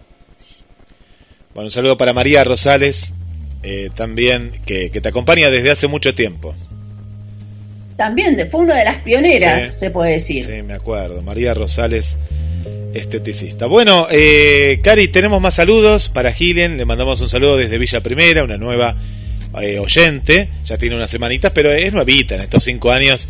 Hace tres semanas nada más que está escuchando la radio. Y bueno, se ve que tiene la radio ahí prendidísima, comiendo unas ricas tostadas con queso. Y está escuchando La Liebre y felicita por la entrevista al, deportista olímpico Alejandro. Por aquí también tenemos a, a Lorenza, que es una oyente internacional. Ella nos escucha desde Suiza y bueno, también es prendidísima ahí a, la radio. Así que le mandamos un saludo a Lorenza, que tiene muchas ganas de conocer, nos cuenta nuestro país. Así que bueno, le, invitamos aquí a Mar del Plata. ¿eh? Le invitamos a Mar del Plata. Bueno, ahí estaba agendando, Karina, en, tu... Ahí está, te, estaba, te, usé de agenda, te usé de agenda para, para después también eh, comentarlo. No hay problema, dijo Alf. Bien, vamos a ver cómo, cómo continuamos con esto. ¿Hay más? ¿Hay algún saludo? ¿Hay eh, alguna cosa que... Un, saludito más, un saludito más para, para este bloque y ahí, ahí actualizamos para el amigo Adrián, eh, Adrián y familia, que nos escucha aquí desde el barrio Bernardino Rivadavia, Cari. Bien, y ahora le toca el turno al ícono del atletismo marplatense, pero que no está apareciendo en línea. No sé si usted quiere intentar llamarlo mientras buscamos una nota para seguir ocupando el espacio y que la gente se mantenga entretenida y decida no abortar la línea de comunicación. ¿Le parece, señor? Sí, sí, sí, no, si está corriendo, pues seguro que está corriendo. Eh. eh Alberto siempre está ahí en, en, movimiento, así que, que, que pare, que pare un poquito de correr, a ver si, eh, si, puede hacer su bloque, ¿no? Aparte de él, él no se nota agitado ni nada, pues está en muy buen estado físico, así que para un poquito, o mientras corre nos va haciendo nos cuenta esas Lo que me anécdotas. me encontré oficialmente que este fin de semana volvió a correr después de todo este proceso de pandemia y de algunos, eh, algunas eh, nanas menores que había tenido, corrió 5 kilómetros y quedó súper satisfecho porque si bien no ganó la competencia sumó puntos. Karina, viste, eh, mientras tanto que vamos, vamos a ubicarlo, al amigo eh, Alberto. Qué, qué, importante esto de volver. Y algunas cosas que hicieron un poquito de ruido ayer, como que en los espacios abiertos ya no es obligatorio, ¿no? El uso de barbijo. Y yo hoy lo vi, ya lo vi como que hay gente que dijo, bueno, ya está, lo guardó y lo dejó en la casa. No, no hagan eso. No, no hagan eso porque, es decir, esto va, es paulatino, ¿no? Ayer se dieron una batería de medidas en las cuales también las reuniones sociales ya no tienen un tope como lo tenían. Un poquito esto igual la gente ya como que se había tomado, ¿no? Estas medidas, pero bueno, ahora tienen un marco de oficial y cuando son oficiales es como que a veces hay un poquito de, de desbande, como diciendo ya la pandemia. No, la pandemia no es que terminó, sino que gracias a la vacunación eh, se ven muchos menos casos y menos internaciones que, bueno, nos ponemos eh, muy, muy contentos, ¿no? Sí, por supuesto. Eso estaba presente. De todas formas, yo no me quiero confiar. No me quiero entregar a esta a este libertinaje de sacarse la tanga. se me escapó, no era la tanga, era el barbijo. El barbijo, lo que pasa es que vos estás pensando ya en el verano, me parece, ahí está el tema. Estamos ya en no, modo verano. Eh, no deja de ser un riesgo y la tanga está relacionada que te sacas el riesgo y corres riesgo, te sacas la tanga y corres el riesgo de quedar embarazada. Yo no quiero quedar con em, con parvovirus, como dice mi mamá. No, es, una cuestión de, ir paulatino en, muchas medidas, que está bien, está también eh, hablando del tema del turismo, bienvenidos sean viajes de jubilados, viajes de egresados, ¿no? Bueno, ahí vamos a tener alguna que otra noticia seguramente, ¿no? En contagios, porque es diferente, ¿no? Los jubilados, en parte, eh, se van a cuidar un poquito más. Eh, pero viene bien, viene bien para el turismo, para áreas también de la economía local y nacional. Sí.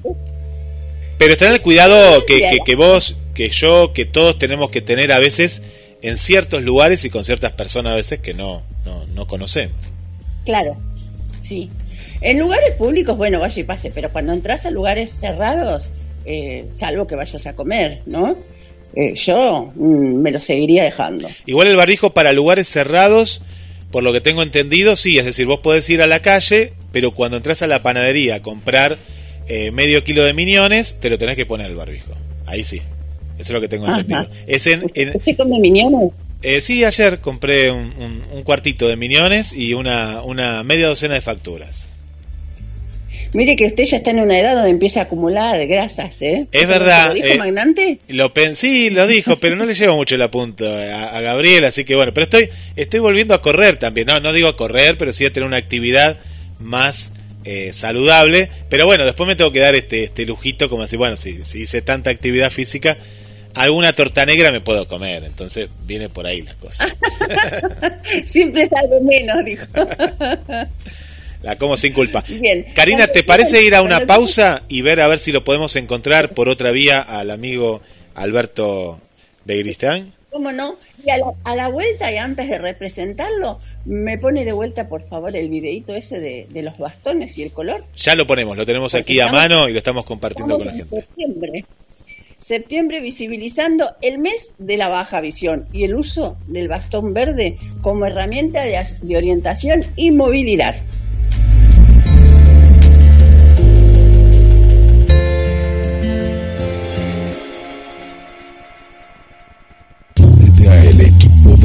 GDS Radio HD 223-448-4637. Somos un equipo.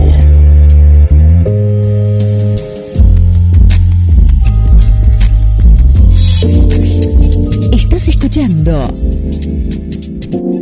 La Liebre con Karina Rodríguez. GDS, la radio que nos une. Que buscabas www.gdsradio.com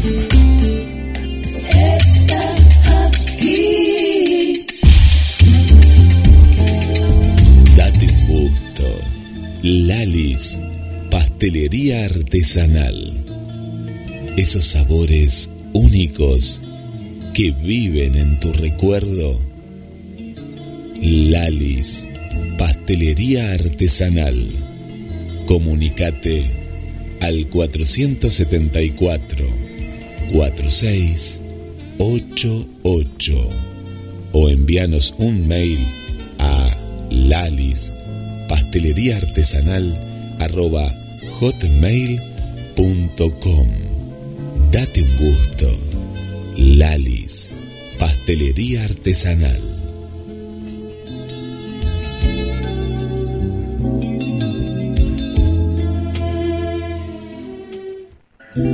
Comenzar el día con nuestra radio.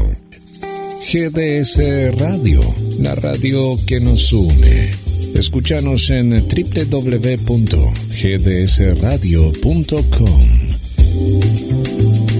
Apaga la televisión, que las malas noticias no te atrapen. Acá vas a disfrutar de muy buena música. Primavera 2021, desde Mar del Plata y para todo el mundo. 100% buena música. Matando la liga. Tips para Eliades. ¿Sabías que existen tres colores de bastones que utilizan las personas con discapacidad visual? Son herramientas de orientación y movilidad de vital importancia. Por ejemplo, el blanco indica que quien lo porta es ciego total el blanco con tramo o franja roja es de uso para sordos ciegos. El verde es para quienes tienen resto visual moderado. Esto indica baja visión. Este es un mensaje del movimiento Femidiscas y Aliades Mar del Plata. Estás escuchando La Liebre con Karina Rodríguez.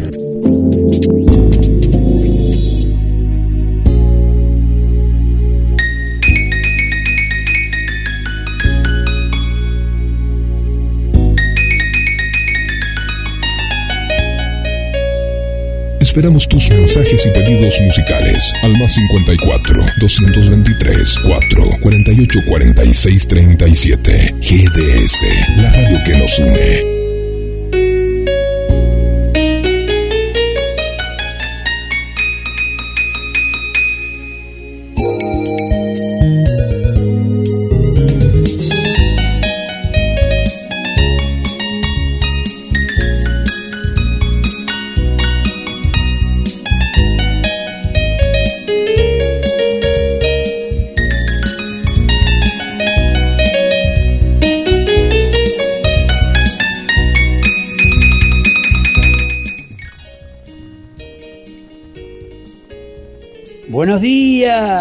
La Liebre, Karine y GDS, la radio que nos une.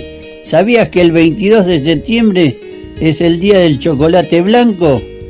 El día del cucurucho de helado, el día mundial de los elefantes, el día del hobbit, también es el día internacional del mimo, también es el día mundial de la narcolepsia, también es el día mundial de la leucemia meloide crónica y aguda. También es el Día Mundial del Rinoceronte. También es el Día Mundial sin Automóvil. Día de la Informática Educativa. Día del Tintorero. Estas fueron las efemérides de un 22 de septiembre. Para la liebre, para Karina y GDS, la radio que nos une. Me dice el operador, vamos, ¿a dónde vamos? Y se nos cayó, se nos acaba de caer el ícono marplatense de Mar del Plata, el referente del atletismo convencional. ¡Qué, qué gran pérdida!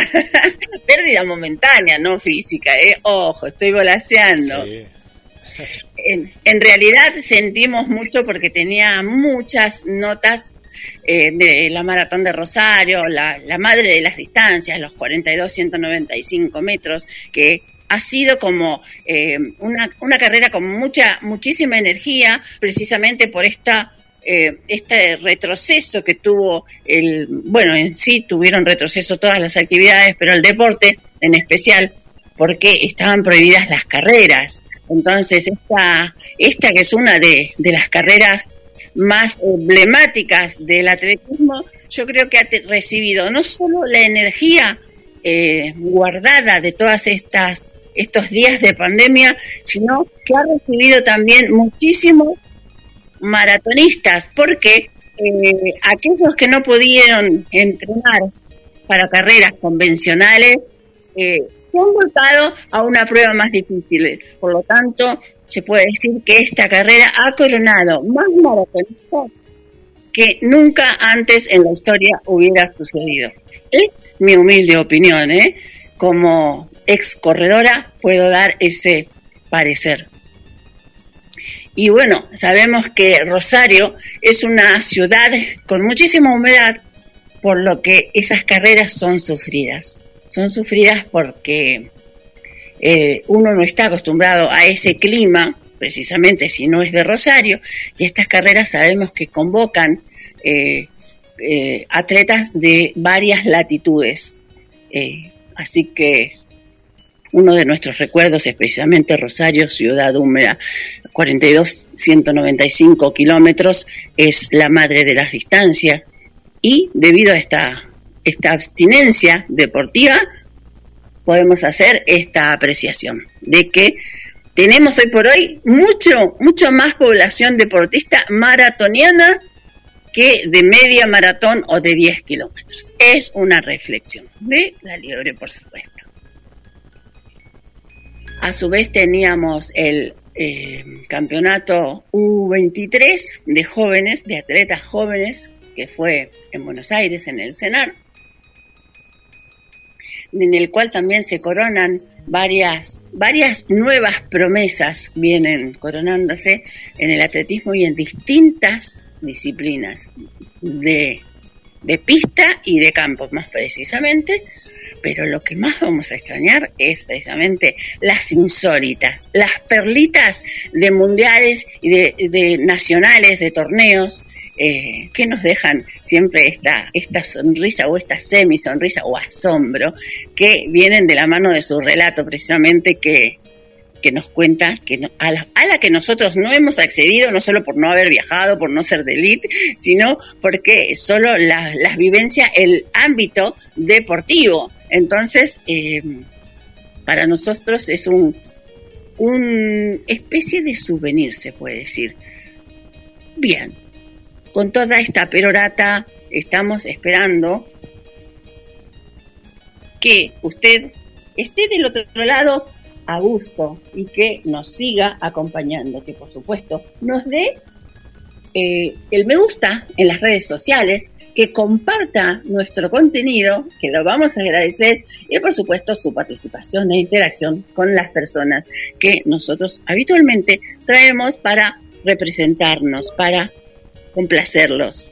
Así que vamos a ver quién está en línea actualmente para ver cómo sigue el programa. Así que no te vayas, quédate ahí, porque hay más la liebre. Vamos a un separador.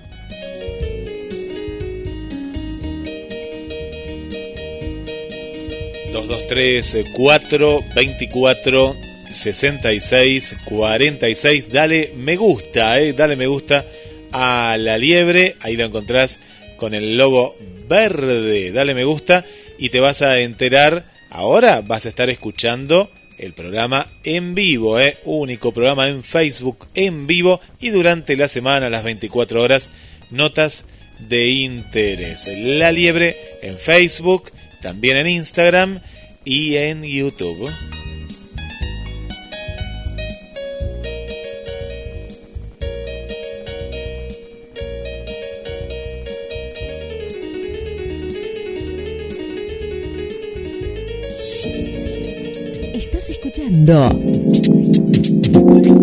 La Liebre con Karina Rodríguez. Descubres que tu día tiene todo eso que necesitas. Entonces, quédate en esta estación. GDS Radio Mar del Plata, la radio que nos une.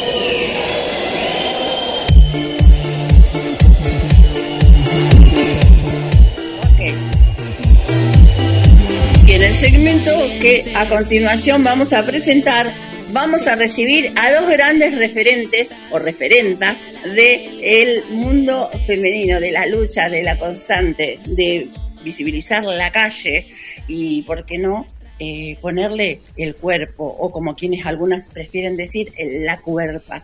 Vamos a estar recibiendo a nuestra secretaria de género de la CTA Autónoma de Mar del Plata del Movimiento de Mujeres y Diversidad Mar del Plata Batán, la ya consabida María Elena Gutiérrez. Buenos días y bienvenida María Elena. Buen día Karina, ¿cómo están? Bueno, como todos los miércoles aquí eh, escuchándolas eh, y estando al tanto un poco para ponerlos al tanto de lo que ha sucedido en la semana. Pero tenemos una amiga, ¿no? Hoy vas a presentarnos una amiga, ¿verdad? Sí. Sí, es más que una amiga, es una compañera de lucha. Es decir, si ah, tenemos que hablar correctamente. Eh, es decir, yo, vos querías, es decir, el tema que nos incumbe hoy en, uno de los temas en que nos incumbe hoy fue lo del juicio del Durazno, que fue tan terrible lo del camping. Y yo se me ocurrió que podía María Inés, que estuvo desde el principio y tiene más claro eh, cómo se desarrolló todo este tema y que estuvo acompañando a la familia, eh, a María Inés Benítez, ella es referente de del sur de, de nuestra ciudad, eh, desarrolla su tarea en la parte del sur. Y bueno, invitarla para que nos cuente un poco y yo ser, es decir, cerrarlo con una invitación a un, a una, un conversatorio. Así que bueno, eh, si está María Inés. María Inés Benítez. Hola. Hola, esta es referente de la zona sur y a su vez es fomentista.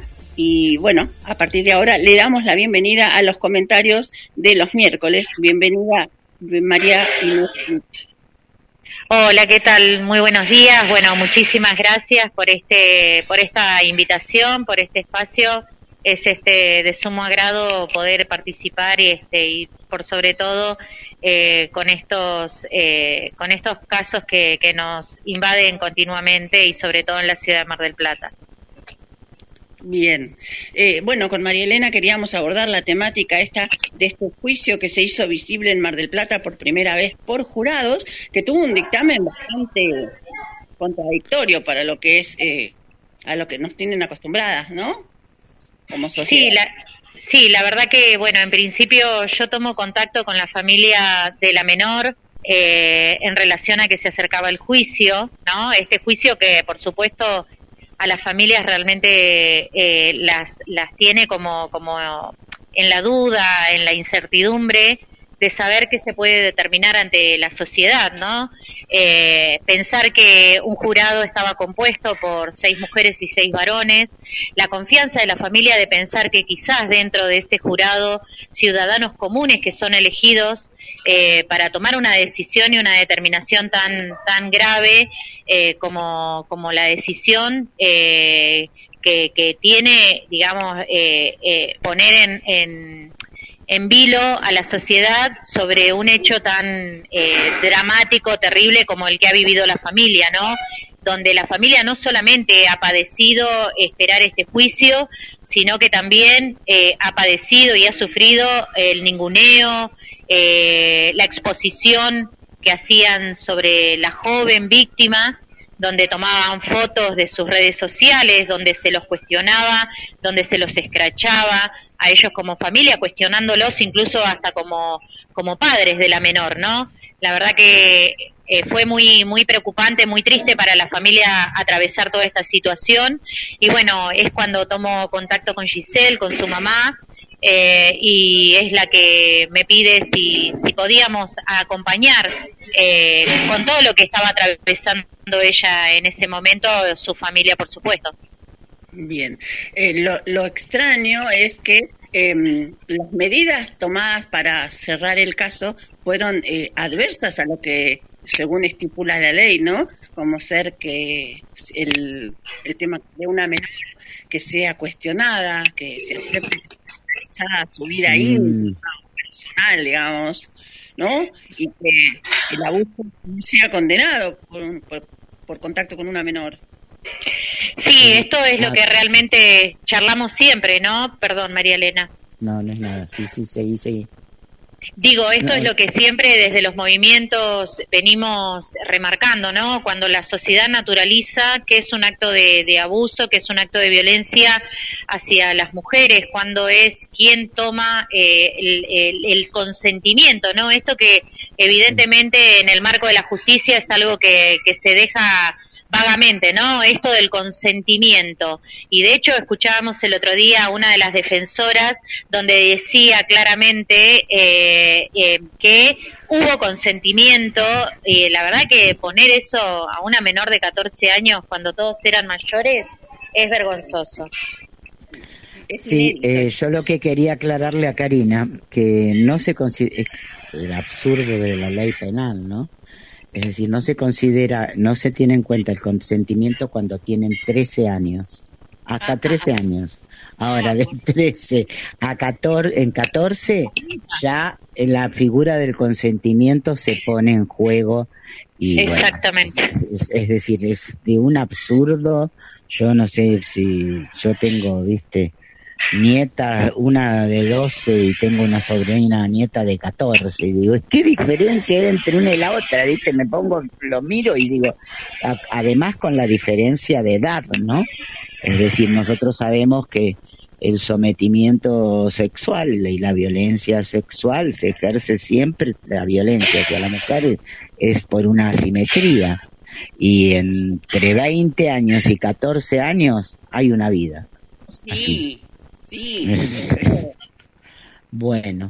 Eh, che, Marinés, no sé si, perdón, Karina, que, que te interrumpo, pero le quería invitar a María Inés, que estuvo al tanto del coso, de, de un de un conversatorio que organizamos con la JB. Ah. Sí, justo recién me lo acaba de mandar la mamá, eh, justo me lo acaba de enviar Giselle, así que justo me inscribí con, con ah, gusto, por supuesto. Me parece maravilloso ese, esta iniciativa de tener un conversatorio porque realmente, eh, más allá de, que sabemos cuál es nuestra lucha y que no salimos a la calle en vano, eh, también nos nutre del conocimiento jurídico y esta mirada que, muchas veces la sociedad naturaliza, ¿no? Así que la verdad que me pareció eh, interesantísimo poder, este, sobre todo con, personas como Estola, Barranco y, y este y el y Nicora, que incluso ustedes este, han tomado conocimiento, que incluso se ha querido quitar eh, de esa defensa a, Nicora por tener exceso de mirada y perspectiva de género, ¿no? Cuando es algo que realmente venimos luchando tanto, digo, eh, tan perverso el sistema de defensa que se hace en estos casos, ¿no? Sí, sí, realmente. Bueno, nos pareció importante, más que es una mirada eh, eh, multidisciplinaria, digamos, ¿no? No es lo mismo la mirada de Nicora que la mirada de Stola. Totalmente. Eh, entonces, y además como lo que acá para mí, desde, desde mi punto de vista, ¿no? Además de la justicia patriarcal, está en juego la mirada hacia la sociedad. Porque ese jurado, es decir, representa a la sociedad común. Y es decir, yo, viste, me pongo a pensar, no es como en Estados Unidos, viste, que los tienen a los jurados encerrados en un hotel con las películas, viste. Eh, acá eso, imagínate, ellos estuvieron expuestos a todo lo que dijeron los medios y los medios fueron devastadores contra la pobre niña. Así que bueno, nada, quería ese pasar ese avisito. Eh, te lo paso, Karina. Te tienen que inscribir Es el, primero les digo el día, el sábado 25 a las 15 horas. Es por Zoom y se tienen que inscribir a AJB-MDP.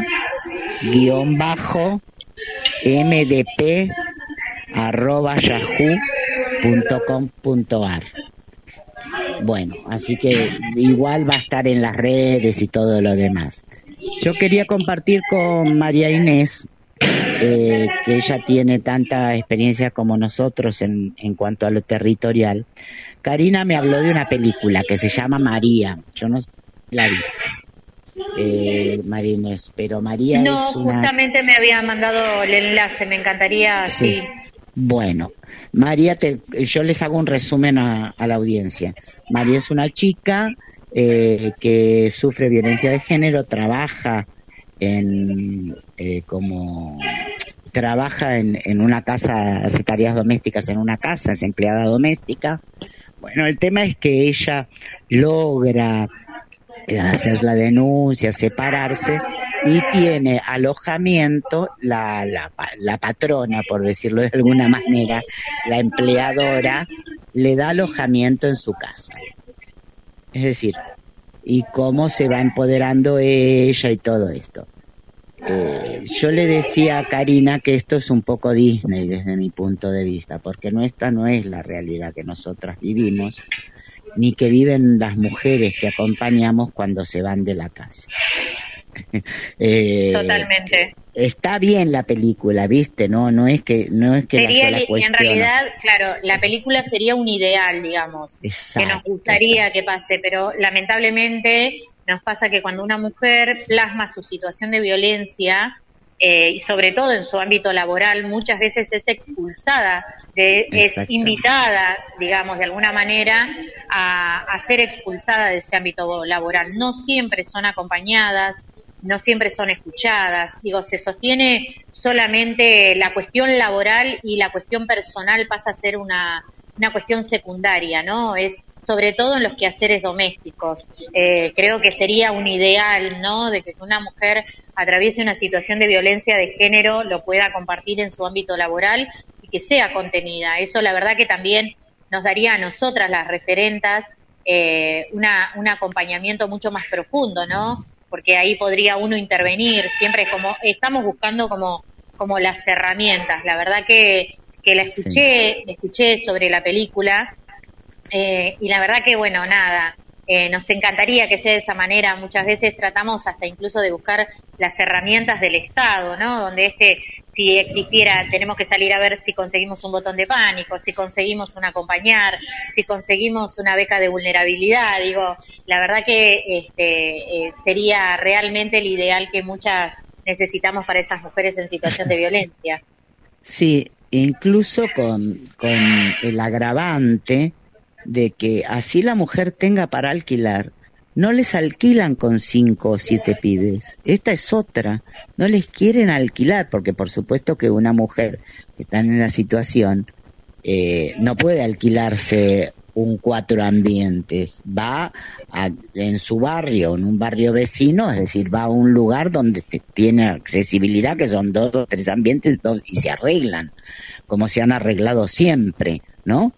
Pero... Sí, ocultando su situación desde ya, ¿no? Ni, ni, nombrando que tiene una situación de violencia, porque si no, ni le alquilan. No, no, exactamente. Y, este, De hecho, lo estamos viviendo con una situación que estamos viviendo acá en la zona sur, una joven que le prestaron una vivienda con cuatro menores y al vivir una situación de violencia, ella lleva ya alrededor de siete denuncias con ampliación, medida cautelar, tenemos un rondín, el cual... Eh, tenía la víctima y realmente a raíz de toda esta situación el propietario le solicitó que se desocupara la vivienda en menos de una semana, ¿no? Entonces, eh, digo, eh, atraviesa la situación de violencia, tiene a su agresor encima y aparte de eso el propietario le dice desocupame la casa porque no quiero problemas, ¿no? sí, y eh, por eso, es decir, por eso te decía que era lo ideal, ¿no? O igual como sucede, por ejemplo, si en, es decir, acá Mar del Plata es una de las de las seccionales que tiene hogar, ¿no? Refugio. pero si tienen varones de 14 años no pueden llevarlos y tienen que separarse. Es realmente lo del alojamiento, cuando las mujeres se quieren ir de su casa. Hasta tanto, porque no siempre se logra la exclusión del hogar del violento, hasta tanto se logre que igual pasan unos días, no tienen dónde ir. Es eh, por eso te digo que eh, le digo a Karina que sí la estaba buena la película, pero no es la realidad que lamentablemente vivimos. Es utópica en realidad, ¿no? es tal cual. El ideal, la utopía de, pensar que eso sería lo, lo mejor eh, para esas mujeres en situación de violencia y es lo que siempre obstruye la decisión de una víctima eh, de denunciar, porque piensa en las condiciones de vida eh, el proyecto de vida, cuando decimos, y todas las que acompañamos y, por supuesto eh, cotidianamente lo atravesamos en nuestros barrios, decimos, ¿qué proyecto de vida tiene esa mujer? El proyecto de vida de esa mujer es salir de ese ámbito de violencia, pero si ese ámbito de salida no viene acompañado con las herramientas, porque muchas veces es verdad lo que dice María Elena, tarda dos o tres días la exclusión del agresor, pero ¿qué pasa cuando esa mujer en el ámbito donde vive es una vivienda compartida, que es o de la suegra o del cuñado o la cuñada, donde tiene que, aparte, por haber denunciado a su agresor, vivir el hostigamiento y la violencia por parte de la familia de él, ¿no? Entonces no le queda otra opción que irse de ese lugar. Y a dónde va con esas con esas infancias, dónde va esa mujer que no quiere dejar ese hijo eh, de 14, 15 años vulnerado eh, ante la situación de que puede estar en un hogar refugiada eh, para protección de ella. ¿Qué pasa con ese hijo? Y siempre nos ha pasado, eh, María Elena seguramente también lo ha vivido porque siempre charlamos en relación a esto, cuando llamamos y nos comunicamos, nos dicen, bueno, que la mamá venga con sus hijos, pero al menor tenemos que ubicarlo eh, en otro lugar, en un lugar que puede entrar a las seis de la tarde y salir al día siguiente, o sea, ni siquiera hay una idea de, de proyecto eh, en canalizar a esos adolescentes que ya también están, son víctimas, no son víctimas colaterales, son víctimas directas de una situación de violencia, ¿no? Mm. Claro, donde le dan únicamente lugar de contención nocturna, por lo que puede sí. Sí, exacto. Sí, sí, es, por eso, bueno, por eso, que, es decir, yo quería que contemos en realidad lo que se vive, ¿viste? Porque a veces nos quedamos eh, no es porque no hayamos hecho nada, porque desde la emergencia, eh, creo que, ¿cuántos años tiene la emergencia? No sé cuántos años hace que declararon la emergencia en violencia de género acá en este municipio y una de las cosas que, que pedíamos era el porcentaje para la habitacional, ¿te acordás? Sí, sí, totalmente. Sí, la construcción, la construcción de, vivienda, el, hogar de medio camino, digo, eso es una lucha constante desde el movimiento, el observatorio, la mesa local de riesgo, que, tanto venimos bregando por esto. Digamos, lo que transmitimos siempre en esas reuniones y en esos proyectos es, es lo que, lo que palpamos y lo que vivimos cotidianamente en los barrios, ¿no? Esto, donde ponemos una víctima en situación de violencia con, con sus hijos eh, o qué recurso le damos. De hecho, el acompañar a nivel provincial tiene que ver con una lucha constante de los movimientos y los pedidos de, de, eh, asistencia en cuanto a eso. Creo que esas son herramientas que vale destacar que es un logro plenamente de la lucha cotidiana del feminismo, ¿no? Por supuesto. Sí. Sí, sí. Bueno, no lo dejamos hablar, Karina, hoy. Ah. No, no, estoy contenta con que me hagan callar porque están dando noticias que hacen falta realmente difundir. Este, no sé si perdón, Cari, perdón. No, estoy contenta de, eh, de, que me hagan callar por primera vez. Eh, no sé si quieren redondear con alguna otra cosa que les haya quedado en el tintero o cerramos. Sí, el acompañamiento, pasa el aviso del 27, 28 y 29. Ah, ahí está. Bueno, nada, esto es como la actividad constante, ¿no? Este, muchos conocieron y muchas compañeras el caso de Agustina Fredes, Blanca Osán, la mamá de Agustina Fredes, una joven que hace cuatro años eh, fue víctima de abuso eh, sexual eh, ultrajante eh, en dos oportunidades. Ella realizó la denuncia eh, y lamentablemente eh, dos meses después Agustina muere, eh, lo que con la lucha de, Blanca, viajando, haciendo presentaciones, de hecho en dos oportunidades o tres hemos ido con Blanca a hacer la presentación y el pedido del cierre del causal de muerte de Agustina Fredes al fiscal general Fernández Garelo, el cual nos lo negó en dos oportunidades, fue que se logró la detención de Matías Acevedo eh, en el 2020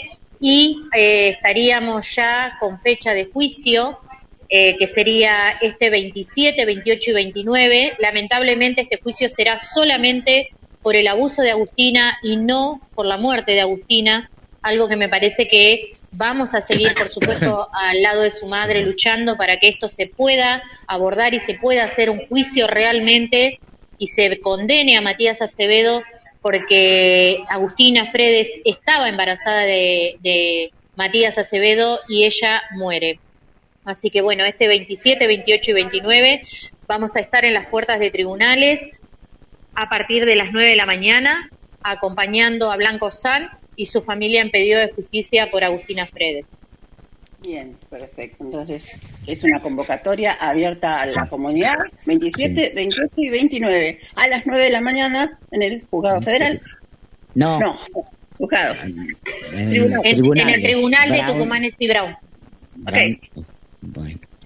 Bueno, bueno chicas. Entonces, ahora sí, Ahora sí, nos echás. No, no, no. Ahora sí estaríamos en condiciones de hacer un cierre, digo.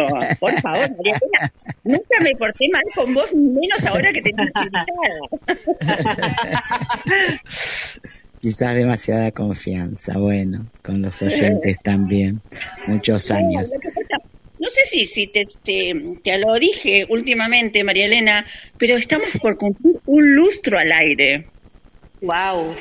Wow. muchos años, los cuales vos parte desde ah, más o menos cuatro.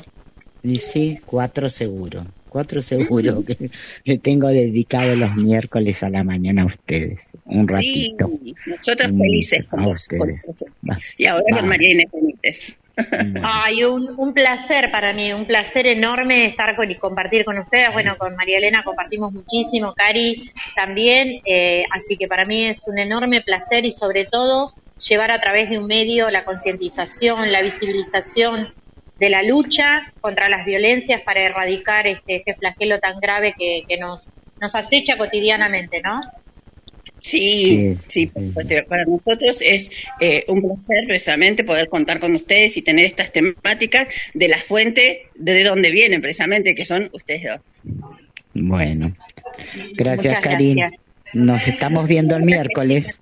Entonces, el próximo miércoles eh, tenemos otra cita tácita donde eh, empieza a las 10 de la mañana cuando decimos aquí comienza la liebre y así pasó María Inés Benítez y María Elena Gutiérrez. María Elena Gutiérrez, María Inés Benítez por la liebre. Muchísimas gracias. Chao.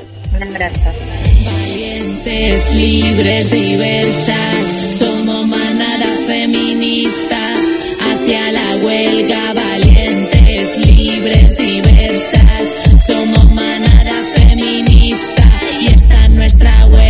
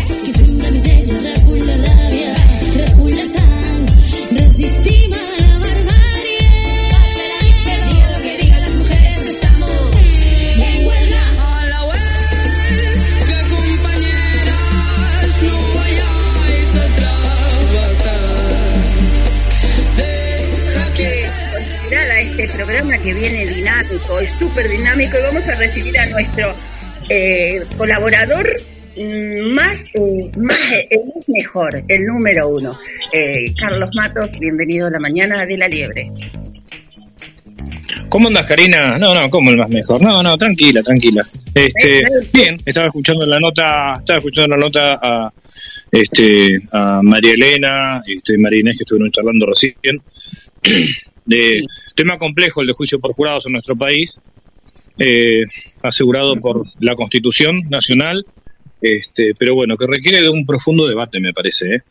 este, de un profundo debate. De, no hace más también que revelar, como bien decían tanto Karina como decías tanto este María Elena como como María Inés este, revelan los valores y disvalores que de la sociedad no pero bueno es para tema para otro para otro día por supuesto, porque ahora vamos a estar recibiendo, y tengo el agrado de compartirla con vos, a la presencia de Gabriela Troyano, quien trae noticias frescas de beneficiarios de pensiones por discapacidad eh, demandas al IPS. Hola, Gabriela. Bueno, primero... bienvenida a La Liebre.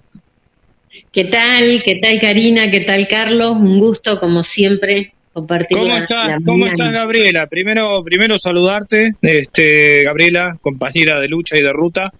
Este, estamos en este, en este tremendo desafío que, que bueno, que nos, nos planteó las pasos y que bueno, que vamos a seguir, por supuesto. Un gusto escucharte, Gabriela. Bueno, el gusto es mío, el gusto es mío. Seguimos, seguimos trabajando eh, el colectivo de la discapacidad. Así que en el medio de las casos hubo una reunión de la mesa de trabajo por el tema del IPS, de las pensiones no contributivas. Eh, y bueno, eh, la verdad es que escuchamos a todos los actores, la propuesta que se hizo eh, no, no nos pareció eh, adecuada, así que la demanda va a continuar.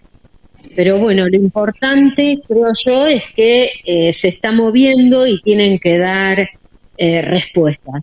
Y, y, bueno, la justicia demorará un poco más, pero va a fallar a favor nuestro, no me cabe la menor duda de eso.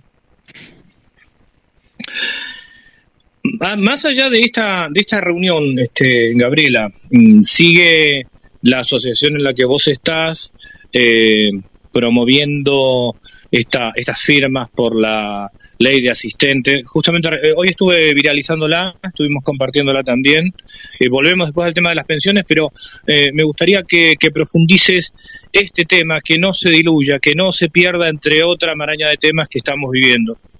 Sí, sí, la verdad es que la ley de asistencia personal se viene desde la Asociación Azul eh, impulsando hace muchos años, eh, no nueva, yo en su momento lo había presentado en la Cámara de Diputados de la Nación y eh, se presentó hace cuatro años en, en, el 2017 en la Cámara de Diputados de la provincia eh, en dos oportunidades eh, fue eh, aprobada por la Comisión de Discapacidad, anteriormente había sido aprobado por Discapacidad y Salud, pero ahora lo mandaron a cuatro comisiones y ya casi un año que está durmiendo en la Comisión de Salud de la Cámara de Diputados de la provincia de Buenos Aires. Corremos el riesgo que pierda todo parlamentario. claro, Exacto. Por eso es que están, eh, se están promoviendo firmas para que la traten, eh, para que no pierda estado parlamentario, ¿no?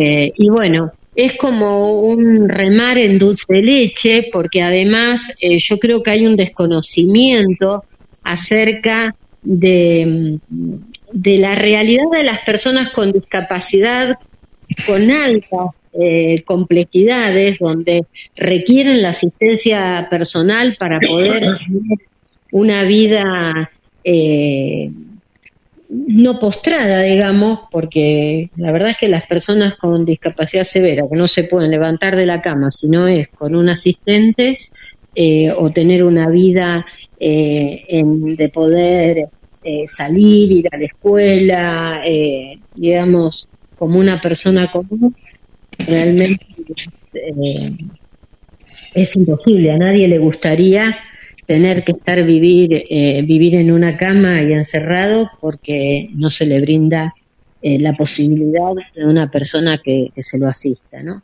Así que de hecho la obra social de la provincia de Buenos Aires, que es IOMA, que es la más importante, hoy lo brinda, pero por un régimen de excepción. Y justamente lo que viene a traer este proyecto de ley es el derecho, que no dependa del gobierno de turno si se le da o no, sino que sea un derecho y que el, el trámite sea un trámite más sencillo y no que en forma permanente tenés que llevar papel, papelito, cuando si la discapacidad es eh, compleja e irreversible, no tiene mucho sentido eh, la reiteración. ¿no? Sí, además, Gabriela, no, tenemos el caso acá de, en Mar del Plata de, compañeros, compañeros que vos conocés, inclusive este, militantes este, en el mismo espacio, eh, que, que mm, tienen que lidiar en muchos casos con el tema de estas, las empresas eh, prestadoras, donde el asistente a veces va en una cierta flexibilidad horaria sin fijar un horario correcto, lo cual inclusive esto produce eh, inconvenientes a nivel laboral a la persona que está trabajando, porque a la persona con discapacidad me refiero, ¿no? Que vos tenés que cumplir un horario este, y por ahí el asistente va eh, dentro de una franja, no en un horario pactado, y a veces no va. Este, realmente es una situación eh, de, una vulneración invisibilizada, ¿no? Porque encima... Eh, muchas veces falta la capacitación al asistente personal de, eh, de la digamos de la importancia de la función que cumple y que tiene que avisar previamente y que si no tiene que ser reemplazado por, por otra persona. Bueno que además el asistente tiene que poder ser elegido por la persona con discapacidad Sí, eh, también, también ese punto, también ese punto porque eh, hay una cuestión de, de, de este, de, afinidad que es necesario eh, y además el derecho personalísimo de ser uno el que elige, no que te lo impongan. Exactamente, porque digamos es como es una persona muy cercana que en muchos casos digamos tiene que colaborar en, en el aseo personal y bueno y la persona tiene que estar eh, tranquila y segura, digamos, con esa persona. O, por ejemplo, eh, en el caso, digamos, de, de una persona ciega, por ejemplo, que requiera alguien que le, que le lea un documento, tiene que ser alguien que sea de confianza de la persona, ¿no? Sí, acá, acá, Gabriel, hay un punto que me gustaría que lo toques, que es eh, la cuestión que no se habla, que es el secreto profesional que debe tener el asistente. Porque como vos bien marcás, tomemos el caso de, de, las personas ciegas, ¿no? No solamente las personas con, con, con las dificultades severas que vos mencionabas. Este vas a hacer un trámite y necesitas esa asistencia y no se puede violentar ni vulnerar la confidencialidad de lo que vos estás leyendo. O sea, el asistente debería realmente este, guardar el mismo secreto profesional que un médico, digamos, ¿no? O sea, leer y olvidarse, digamos. Eso, eso es fundamental. Sí, sí, sí, es fundamental. Por eso vos viste que desde la Asociación Azul, ya hace muchos años, más de 10 años, que se realizan cursos de asistentes personales, que ahora el Ministerio de Educación de la Nación el año pasado los avaló. Y justamente tiene que ver con todo esto, ¿no? Primero, el respeto a la privacidad de la persona con discapacidad, pero también el respeto hacia la toma de decisiones de la persona con discapacidad y a, las necesidades de la persona, ¿no? Que tiene que ser la persona con discapacidad quien dice qué quiere, digamos, y cómo lo quiere, si bien el asistente no es que va a hacer las cosas por la persona con discapacidad, sino es quien colabora para que la persona lo pueda realizar. Eh, y bueno, todos estos, estos temas yo creo que son centrales, que falta eh, avanzar, pero que hay que comprender que la figura de asistente personal es la única figura que la Convención sobre los Derechos de las Personas con Discapacidad menciona explícitamente como el artífice para que la persona con discapacidad pueda tener una vida autónoma e independiente, lo cual no quiere decir que todo el mundo lo requiera ni lo requiere al mismo tiempo, porque hay personas que a lo mejor no quieren tener un asistente personal, aunque lo requieran, no lo quieren tener y bueno, no lo solicitan. Habrá otro que a lo mejor lo necesita un día a la semana, dos horas para ir a hacer sus trámites, sus compras, lo que haga falta. Eh, pero no se tiene en cuenta el Estado el dinero que invierte, por ejemplo, en las internaciones, cuando muchas de ellas no serían necesarias y la persona podría elegir vivir sola, vivir con otros eh, personas discapacidad, en hogares múltiples, o sea, eh, justamente hay todo un contexto que fue debatido también en esa mesa del IPS, porque trajeron, vos fíjate cómo está todo vinculado también, eh, Carlos, porque trajeron ahí que Bioma pagaba eh, un monto por cada persona, por las personas con discapacidad.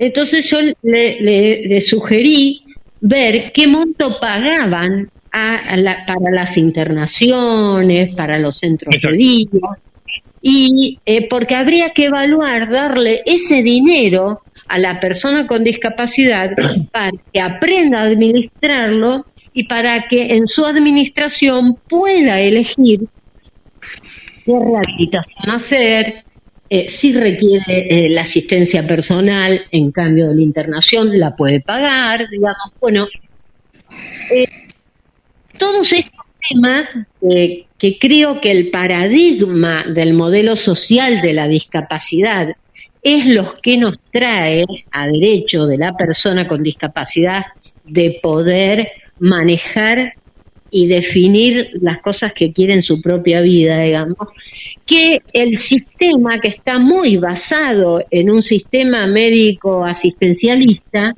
eh, no lo ve, no, no sale digamos, de ese círculo. Y se, sigue, se sigue pensando, eh, Gabriela, en términos del modelo médico, por más que se enuncie eh, el modelo social de la discapacidad. Por ejemplo, en el caso de, eh, no te quiero sacar de tema, es simplemente una mención y vuelvo al tema que estamos tocando. Por ejemplo, la, la, necesidad del transporte de una persona con discapacidad que debe ir a, este, a la escuela el planteo tiene que hacerse ante la Dirección General de Escuelas, no ante las mutuales. Entonces, e, eso marca toda una cuestión. Está bien, uno dice, eh, eh, ante, la nada hacemos algo, pero no, no, no pasa por ahí. Seguimos pensando en términos como vos bien marcás, este, por más que se este, cacaree acerca del modelo social de la discapacidad, al momento de accionar, todo está establecido para que se haga dentro del modelo médico. Sí, sí, sí. Sí, eh, lamentablemente es así, hay muchos intereses eh, en juego. Creo que acá lo que está absolutamente claro, que la política pública no está centrada en la persona con discapacidad, en tener una vida en la comunidad. Eh, bien, eh, vos fijate que en un proceso como estamos, que es un proceso electoral, uno de los grandes debates es la participación política, y no la participación política solamente desde el punto de vista del poder ir a votar, de la accesibilidad del lugar de votación, sino también de la participación política en los distintos eh, eh, partidos políticos, instituciones. Bueno, todo este, este debate que también que también se dio y es necesario. Si me eh, permiten, si me permiten, voy hacerles un comentario que no deja de ser expulsivo el sistema que están eh, manipulando, vamos a decirle, bien empleado el término, porque eh, ante la, la, vulnerabilidad de las personas con discapacidad para ir a reclamar sus derechos y el protocolo que te aplican es realmente expulsivo la persona a veces no cuenta con los medios para seguir insistiendo o con los conocimientos o el apoyo.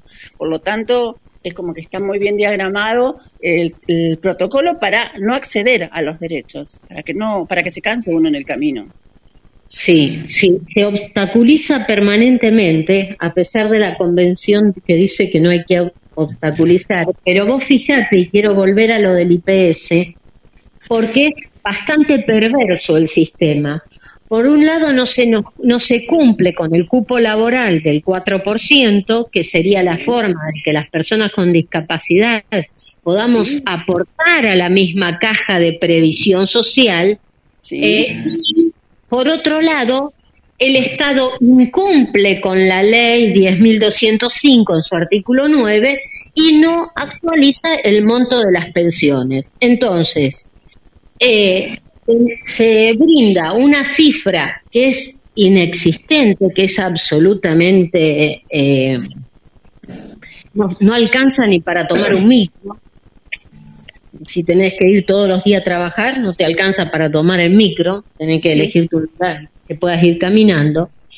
Eh, porque están en 2.800 pesos cuando en realidad el haber mínimo jubilatorio de la provincia es de 14.000 y ese es el importe, el haber mínimo jubilatorio es el importe mínimo que debería estar cobrando hoy una persona con discapacidad, según la ley. O sea, el Estado mismo que hace y dicta las leyes, después no las cumple. Y sí, además, además no tiene la posibilidad de trabajar. Exactamente, exactamente. No te dan la posibilidad de trabajar, eh, quedás afuera, este, tenés que recurrir a, una especie de pensión que es una miseria, pero que además, que, es inexistente directamente, pero además, este, realmente, eh, los derechos sin una distribución económica adecuada son pura entelequia. Y me parece que este es un debate fuerte que hay que darse dentro de el ámbito de las personas con discapacidad y discutir las bases económicas del modelo social de la discapacidad. Porque si no, seguimos en, cuestiones abstractas. Sí, sí, totalmente de acuerdo. Es que justamente, fíjate que en la mesa esa de trabajo del IPS le pregunté a la gente de economía que había tenido acceso a IOMA y a todo lo que se pagaba por las personas con discapacidad, una de las preguntas que le hice fue esa, ¿cuánto dinero pagaba por una internación? Exacto. Y si sabía si esa persona quería estar o no eh, eh, internada. Porque, sinceramente, mira, una señora de tres arroyos con tres hijas con discapacidad, a una de ellas, que cobraba la pensión no contributiva, 850 pesos, la tuvo que internar en el hospital más cercano para que pudiera comer. Claro porque ella no le podía dar de comer, porque a su vez ella tenía discapacidad y, trabajaba limpiando casas, o sea que no podía, si no podía salir a trabajar, no podía llevar el sustento a la casa y no la podía alimentar a la hija, porque con 850 pesos no la alimentaba. Entonces la tuvo que internar. Ahora, vos fijate, se desmembra la familia, se crea una situación de angustia. Ella me decía, la, tuve que llevar al lugar más cercano con un hospital, pero ahora no la puedo ir a visitar, porque la plata tampoco me alcanza ni para pagar el pasaje. Bueno, situaciones terribles que suceden, que, que también la sociedad un poco mete la cabeza abajo de la tierra como el avestruz. Eh, es que Gabriela no deja de ser, no deja de ser una eugenesia lenta con la complicidad del resto de la sociedad. Sí, sí, sí, sí, sí. Por, más que suene fuerte, pero como vos marcás, o sea, eh, eh, esto de meter la cabeza como el avestruz este, bajo la tierra y, y no, no, puede, no puede ser realmente que estas cosas no no conmuevan, pero no lo digo en el sentido romántico, lo digo conmover en el sentido de conmover las estructuras, ¿no? Este, que no, que no conmuevan este, este tipo de hechos que, que, que, además vos estás mencionando un caso, pero que no deja de ser el ejemplo de muchos otros. No, no, claro, porque nadie lleva estadística y las dejaron de publicar porque en plena pandemia, eh, por cada una persona eh, sin discapacidad que moría por causa del COVID, morían siete con discapacidad. en un momento eh, lo dejaron de publicar. Ahora, estas cuestiones, vos fijate que si lo mirás en perspectiva, tuvimos que pelear para que nos vacunen, para cada, cada una de las cosas eh, de los derechos que tendríamos que ser como colectivo, estar en primer lugar, fíjate que siempre somos los que tenemos que estar eh, eh, protestando, reclamando, yendo a la justicia. Permanentemente tenemos que ir a la justicia para que nos eh, den nuestros derechos. Y eso es una barbaridad, porque además el acceso a la justicia de personas eh, que no tienen ni siquiera el sustento mínimo como para poder desenvolverse, no tenés no tenés pensión, no tenés trabajo, no tenés asistente personal, digamos, te tenés que quedar eh, encerrado en tu casa y morirte en la cama, porque la verdad es que ¿cuál es la otra opción que tenés? Sí, sí, totalmente cierto. Eh, y qué, debate profundo es el modelo social, ¿no?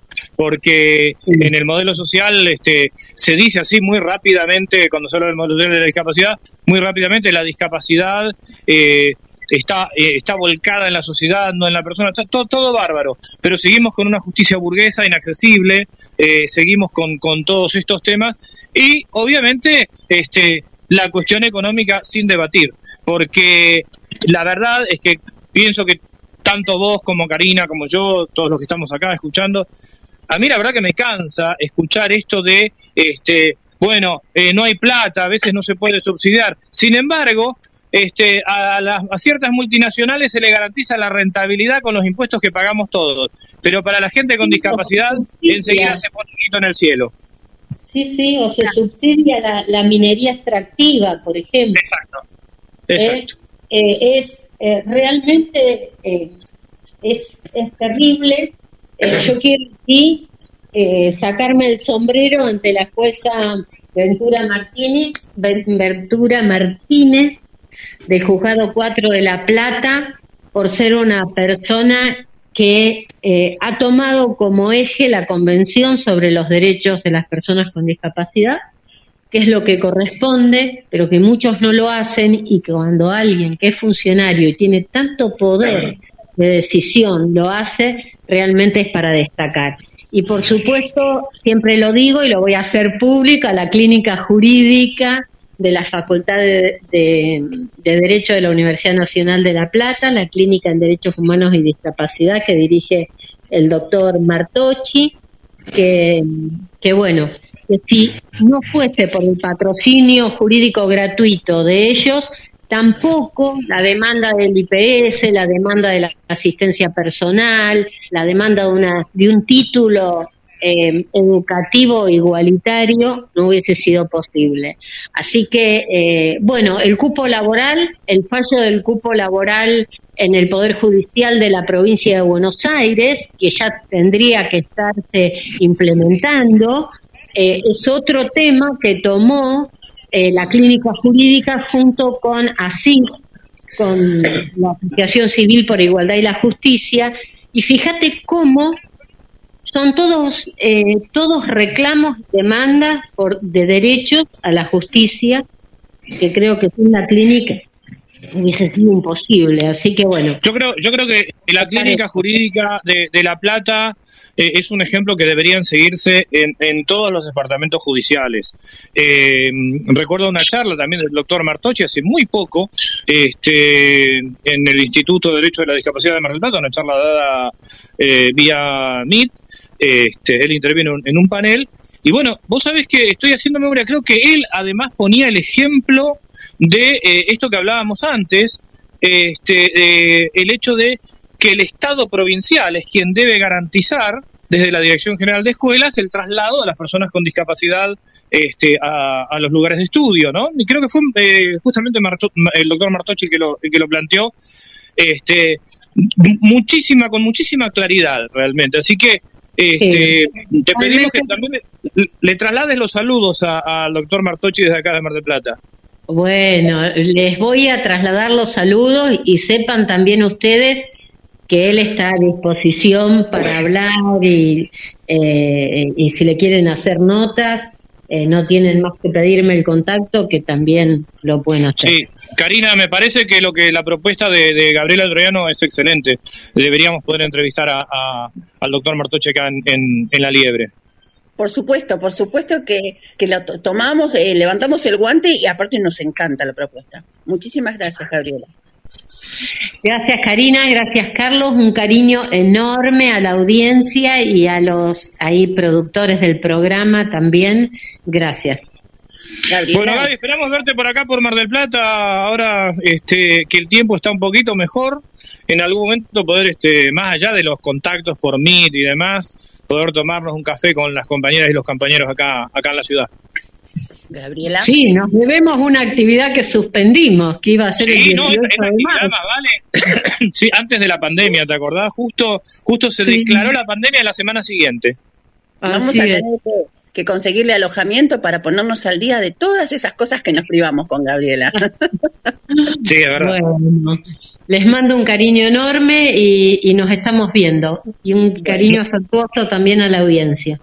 Tenemos en cuenta... Un fuerte abrazo, Gabriela abriendo la, la, presencialidad, eh, estamos más, más cerca de poder compartir un espacio, Gabriela. Así que tomamos la palabra como cierta. Un abrazo. Otro, muchísimas gracias. La ex diputada, mandato cumplido, Gabriela Troyano, pasó por la liebre. Carlos, ¿cómo va usted? Yo estoy muy bien, estoy mejor en realidad. Vio que venía con bronquitis la semana pasada, estoy medicado, me estoy cuidando y eh, viste, viste, este, Karina, el calendario se hace sentir. Este, además, a mí, si no que estamos acá esperando que se suba Alberto Begiristain, que corrió los 5 kilómetros y quedó fuera, fuera de órbita.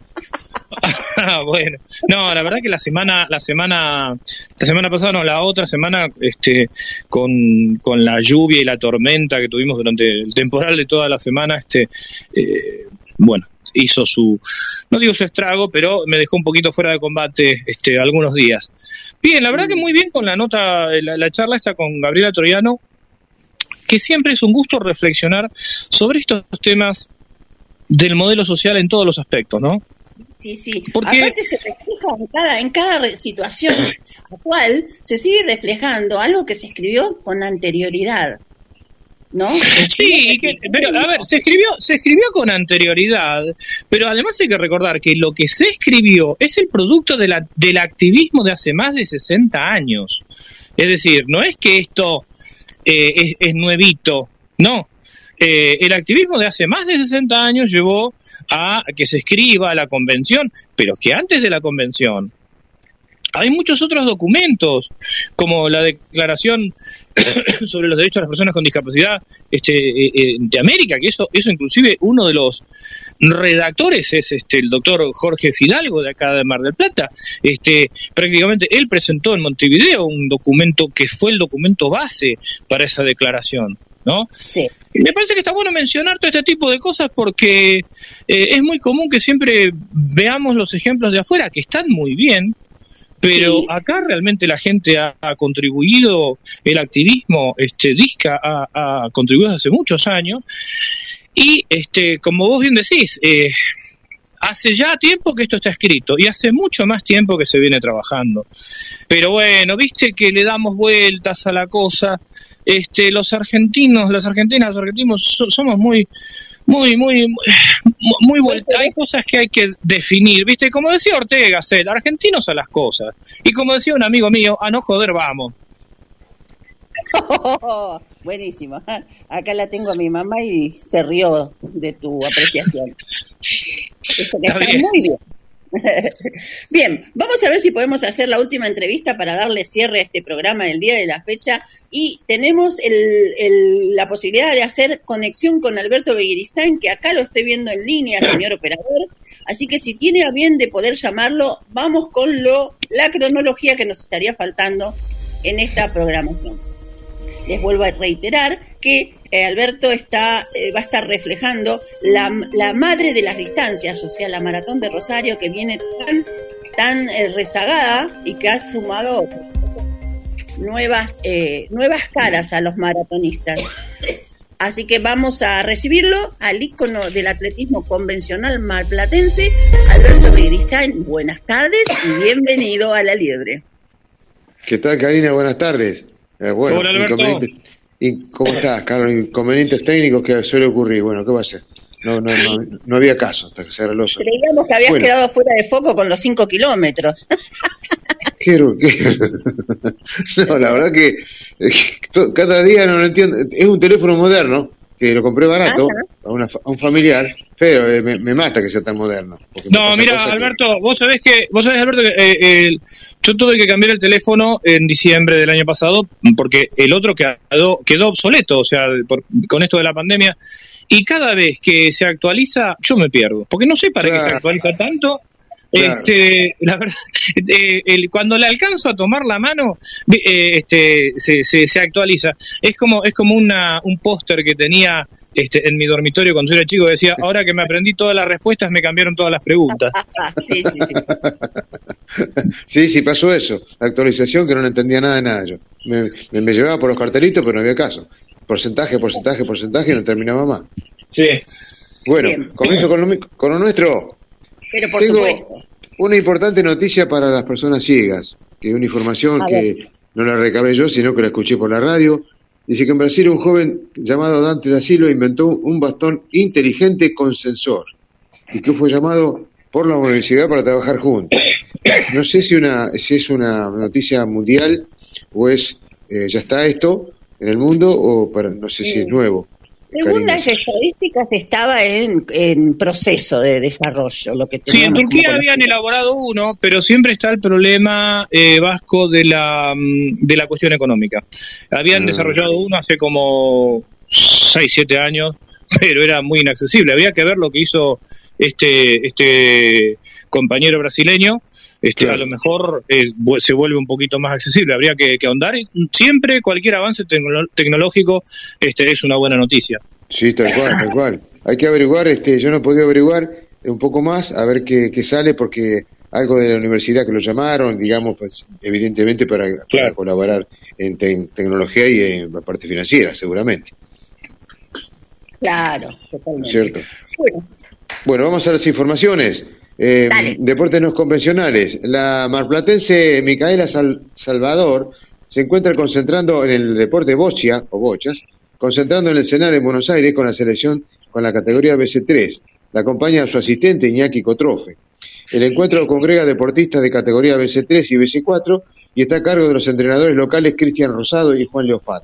Por otro lado, en el deporte taekwondo, siempre hablamos de Mar Plata, Facundo Novik participa de la concentración de la selección argentina, que también obviamente entrena en el CENAR, bajo las órdenes del también marplatense Carlos Guerrini. Y de paso hacemos un, pantallazo del, taekwondo. El taekwondo adaptado es un derivado del, del taekwondo practicado por personas con discapacidad física, visual e intelectual, regulado por la Federación Mundial de Taekwondo. Es un arte marcial y deporte olímpico que destaca por sus técnicas, de patadas normalmente enfocadas al ataque al tronco o a la cabeza.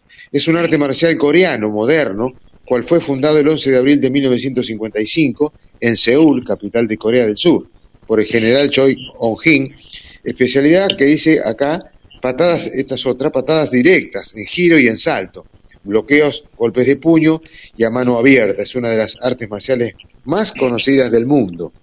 La filosofía del taekwondo se basa en cinco principios derivados de la filosofía de China, del confucianismo, Confucio y del taoísmo. Significado del color de los cinturones, por ejemplo, que son siete colores, tiene un significado simbólico y tradicional. Blanco, simbólico, eh, eh, simbólico y tradicional. El blanco simboliza la inocencia, el amarillo simboliza la tierra, el naranja son los primeros rayos del sol que ve la planta, el verde simboliza la planta renacida, el azul simboliza el cielo, el cinturón rojo el peligro y el cinturón negro lo opuesto al blanco. Los grados de Dan están asociados al cinturón negro y se habla del primer Dan, segundo Dan hasta el noveno Dan.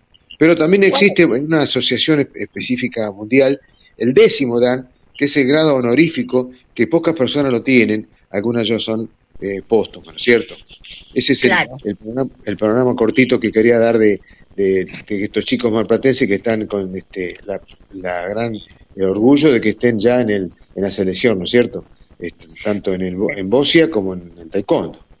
Perfecto, perfecto. Bueno, así que bueno, eh, nos vamos un poquito también al, deporte de ciegos, esto es un pantallazo también, en este deporte se encuentran deportistas en silla de ruedas, también hay atletas que corren, saltan o lanzan con su prótesis. Los ciegos totales compiten junto a su guía, con los brazos unidos mediante una cuerda.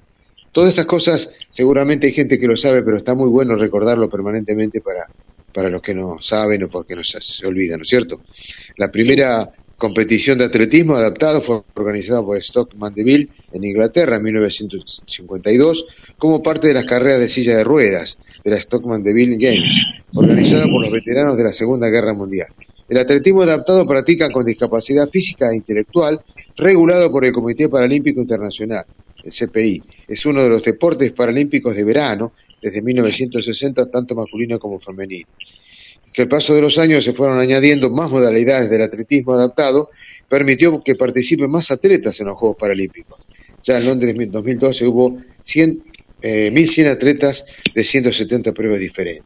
Otro pantallazo del mundo de los ciegos en el deporte, ¿no es cierto? Que es, este, no, no, impide la discapacidad, ya lo decimos siempre, no impide que las personas hagan deporte. El otro día les cuento una anécdota rápida, iba un chico con mucha dificultad, este, con, este, con bastón y con mucha dificultad en su pierna, y la verdad que me dio cosa, no me animé a preguntarle si, si practicaba algún deporte porque tenía mucha dificultad, ¿no es cierto? Pero eh, otro, en, otro momento me voy a animar, lo voy a hacer. No sé, lo vi de casualidad, ¿no es cierto? En rigor de verdad no, no tengo experiencia y no me animé, pero por ahí este, me extendía y, este, para alentarlo, ¿no es cierto? Por ahí que tienen de problemas al desplazarse, Vasco, bien pueden conformar el equipo de básquet en silla. Claro, claro. El chico eh, caminaba con bastón, pero con cierta dificultad en la pierna. Le movía la pierna mal. Este, iba caminando solo, pero jovencito, muy jovencito. Y bueno, me, orientó a, a, decírselo, pero en rigor de verdad no, no, no me animé. Me dio cosa, pero nada. No, no, eh, al contrario, es porque por no pensé poder que, se sintiera mal, ¿no es cierto? Al contrario, yo le iba a ayudar. Pero bueno, la, próxima vez lo, voy a hacer seguramente. Vamos un poquito a, al deporte convencional, ¿no es cierto? Eh, por ejemplo, estuvo la, la edición, el, la 17 edición del Campeonato Nacional de, Atletismo de Chicos de U23 en Buenos Aires. Lo más destacado a nivel nacional fueron Guillermina Cosio, que igualó el récord nacional de 100 metros llanos, eh, por su categoría, como decía, U23 en 11.68. El local Franco Florio, 10.35 en 100 metros. El lanzamiento de bala, una vez más, Nazareno, Nazareno que prácticamente es, es U23, pero las marcas son de mayores. El salto con garrocha, Pablo Zaffaroni, eh, que lanzó, eh, saltó 5 metros. Y el salto en largos, Ezequiel Bustamante. El récord nacional fue de la neuquina Agustina Morga, el lanzamiento de jabalina y el, tucumano radicado en Mar del Plata, Leandro Pérez Lazarte, que corre para JM Corredores, eh, salió tercero en 1500 metros a nivel nacional, decimos, y ganó, fue campeón argentino, campeón nacional Leandro Pérez Lazarte, con 5000 metros. El medallero, medallero nacional fue la provincia de Buenos Aires, logró cuatro medallas de oro, nueve de plata y ocho de bronce. Logró en total 21. Salió quinta y en por puntaje salió tercera con 242 puntos. El otro a información nacional fue que se corrió, ya se están este, yendo un poco, un poco la, el tema de la pandemia, están autorizando las maratones y las carreras este, con mucha gente, ¿no es cierto? El caso es de la 19 edición del Maratón de Rosario y medio maratón. El Maratón de Rosario lo ganó Pedro eh, Gómez, un tucumano radicado en Córdoba, con 2 horas 16.55, fue récord del circuito, el anterior lo tenía este, Oscar Cortines en 2010 con 12, 12 19 43. El medio maratón lo ganó Luis Molina, 1.05.36. En damas, Dayana Juárez. Segunda fue la, la Urrutia, Luján Urrutia. Los marplatenses en 42 kilómetros, Mariano Parisi puso 2.53, Ariel Jiménez 2.53 también, y Lorena Cuña, corredores estos todos de JM Corredores, la bajó, había hecho el año pasado 3.38 Lorena y este año hizo 3.21, mejoró notablemente su marca. Y Claudio La Torraca también hizo una gran actuación con 3.25 en 21 kilómetros. Eso es la parte nacional y tenemos la parte local. Ah, me, me, faltó el Campeonato Nacional de Máster, también una gran actividad de atletismo en el país, porque hubo un campeonato nacional que hubo marplatenses en Comodoro Rivadavia, de 10 kilómetros y de 21. De 10 kilómetros se impuso Miguel Laicone, Laicanqueo, perdón, y en mujeres Paulina Ripoll. En 21 kilómetros se impuso Fabio Curilaf con una 11.37, estamos hablando de la categoría eh, preveteranos, ¿no es cierto?, los más jóvenes. Y Oscar Dantocha, de Mar del Plata, categoría 60-65, salió con una hora 24.57, se ubicó subcampeón Oscar Dantocha. Y por último tengo eh, a nivel de información el torneo local de Ana Comachi, en homenaje a Ana Comachi, en el Estadio Justo eh, ¿la, ¿la, recordás, Garina? Sí, sí, sí, cómo no una potencia tremenda de la década del 80 y 90. Eh, es una, fue una destacada atleta en pruebas combinadas de, en el final del 80 y principios de los 90. Fue campeona sudamericana juvenil y mayores en heptathlon, subcampeona iberoamericana y dueña aún del récord provincial con 5.795 metros que lo logró en Sevilla en 1992. Ha sido la número uno del ranking en año 82, 84, 85, 87, 89. Una extraordinaria atleta que tuvo Mar del Plata, nacida en Necochea. Tuve la suerte de estar en el torneo porque se hizo una prueba de 5.000 metros, que si bien me opero pasado mañana con de la vista, pues todavía podía este, hacer una carrerita, hicimos una carrerita, te cuento Karina y a la audiencia y ganamos por equipos, porque había equipos de Malgor, equipos de Malgor, equipos de, de ¿cómo se llama?, de eh, Oxígeno 4, varios equipos y tuvimos la suerte de, yo con mi puesto de, de, de veteranazo, este, mis puntos, con mi puntaje también ayudé a, que pudiéramos estar en el podio con el primer puesto de JM Corredores. Era una carrera muy sí, muy contento realmente. Se hizo una carrera este, de 5.000 metros por afuera del campo de deportes y llegada a la pista con una gran este, escenografía, con muñecos, muy, muy, muy, muy, bien ubicado, muy bien este, organizado realmente muy lindo y fue en, realidad fue la, recaudación está eh, para comprar un tratorcito para la pista. Si bien hay un trator en Lender, pero son muchos los escenarios para, para cortar el pasto y se está juntando dinero para poner un tratorcito para eso. Así que estuvimos ahí colaborando con eso. Y muy bien. Y es muy buena obra de, los chicos de la federación. Se volvió a destacar Ana Laura Catelén, atleta que representa al Ateneo, Atlético Atlántico, ganó los 100 metros con 12.31, está en el lugar del ranking marplatense de todos los tiempos, que la lidera precisamente, precisamente lidera esta especialidad eh, en, provincial, en la parte provincial, la misma Comachi, un monstruo como decimos habitualmente. Anita, o sea que yo, yo recuerdo, eh, creo que la, la, época, digamos, en la que en la que Ana Comachi estaba, estaba realmente en los medios también sirvió para que mucha mucha juventud vuelva al atletismo en esa época. Sí, había una gran actividad y grandes figuras, muchísimas. Sí, sí, mucha actividad en, en, en, el atletismo, ¿no? Este, eh, era, era, era común encontrarse con, me acuerdo, compañeros de, facultad, inclusive demás, que hacían atletismo y que habían arrancado no siendo niños, ¿eh? habían arrancado en la adolescencia. Venían de hacer algún deporte, sí, pero hacían algún otro deporte, pero que muchos se volcaron al atletismo en esa época. Sí, sí, hubo, inclusive lo llamativo que había muchas pruebas técnicas, porque correr siempre hay corredores, siempre hay callejeros o pistas, pero había muchas pruebas técnicas. Y porque yo comencé en esa época, yo comencé en el 84, ahora en diciembre cumplo los 37 años este, practicando este deporte. Y Ana era una cosa, eh, verla correr era una, una, sí. hermoso, hermoso como se, además una elegancia, una potencia total. Así que tuve la suerte de, de poder saludarla, estar ahí en el homenaje y me sentí muy, muy, muy contento. Así que ese fue el, el panorama de, de, ¿cómo se llama? Del, del torneo local. Ana María, homenaje a Ana María Comas. las perlitas, las perlitas, por favor. Bueno, también tengo un, un cortito que eh, de, Antonio Silio, este último lunes 20 se cumplieron 29 años de la mejor actuación deportiva del de, terreno nacido en Oguayá, Antonio Fabián Silios, un amigo de Mar del Plata, ha venido muchas veces, que logró el segundo puesto con una hora 0040, detrás de nada menos que un keniano, Benzo Maciá, eh, con una, una hora 0024. Eh, Silio llegó a 16 segundos, consagrándose subcampeón mundial, el único subcampeón mundial que tenemos de atletismo en, en, medio maratón, este, en, la, en la primera edición de dicho campeonato que fue en Newcastle, Gran Bretaña. Y la marca que tiene Antonio Silio, de esa marca de una, una hora 0040, todavía aún mantiene al tope del ranking. Bueno, y eso es un recordatorio importante de este gran atleta que, todavía está vigente, digamos, ya no corre más, pero está vigente. Nos está faltando uno, un eh, eh, cumpleaños. Un cumpleaños. El de Satopec. Satopec, de la locomotora humana. De la locomotora humana. Eh, ¿Saben por qué decían locomotora humana?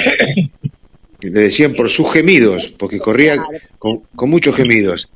Eh, es un, la verdad que es uno de los mejores fondistas del mundo, más allá de la época, pero uno dice, eh, porque me, no me cuestionó, me hacía un comentario Monini y me decía, así, convengamos que la Segunda Guerra Mundial, no había muchos atletas. Sí, bueno, pero si nos basamos en la marca, es muy, muy, muy, este, muy elogiable, porque logró eh, lo que ya todos sabemos, 5.000 metros en 14.06, 10.000 metros abajo de 30 minutos, 29.17, la maratón en 2.23 y todo con récord mundial, en apenas 8 días. Eso no se volvió a concretar ningún, en ninguna atleta más, que fue en Helsinki en 1952.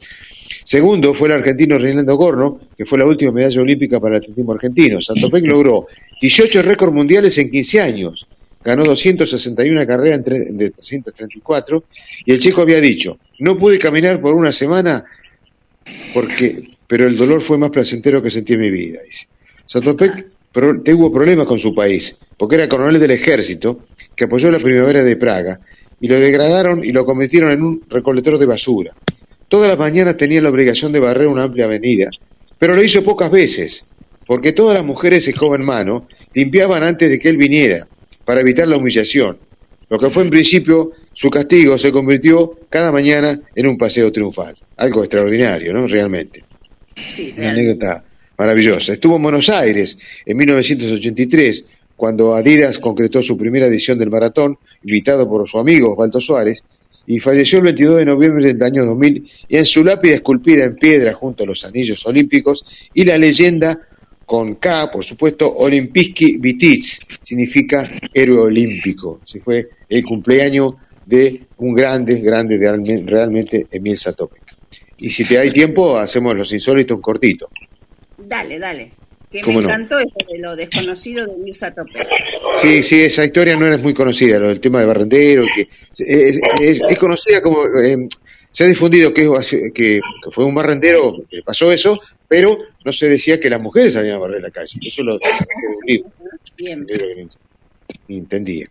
Bueno, el título del juego se llama Alago Papá. El francés Jean Boy, el francés, perdón, Joy eh, Botiu, provenía de una familia de nadadores. Su papá Gastón había intervenido en numerosas competencias de aguas abiertas. Su mamá, Viena, Viena, Viena Pellegri, había representado a Francia en las Olimpiadas de París 1924 y Ámsterdam 1928, o sea, familia de deportistas y nadadores. El 30 de julio, tanta pasión por el agua desbordó a don Gastón al ver que su hijo ganaba la medalla de oro en los 400 metros libres.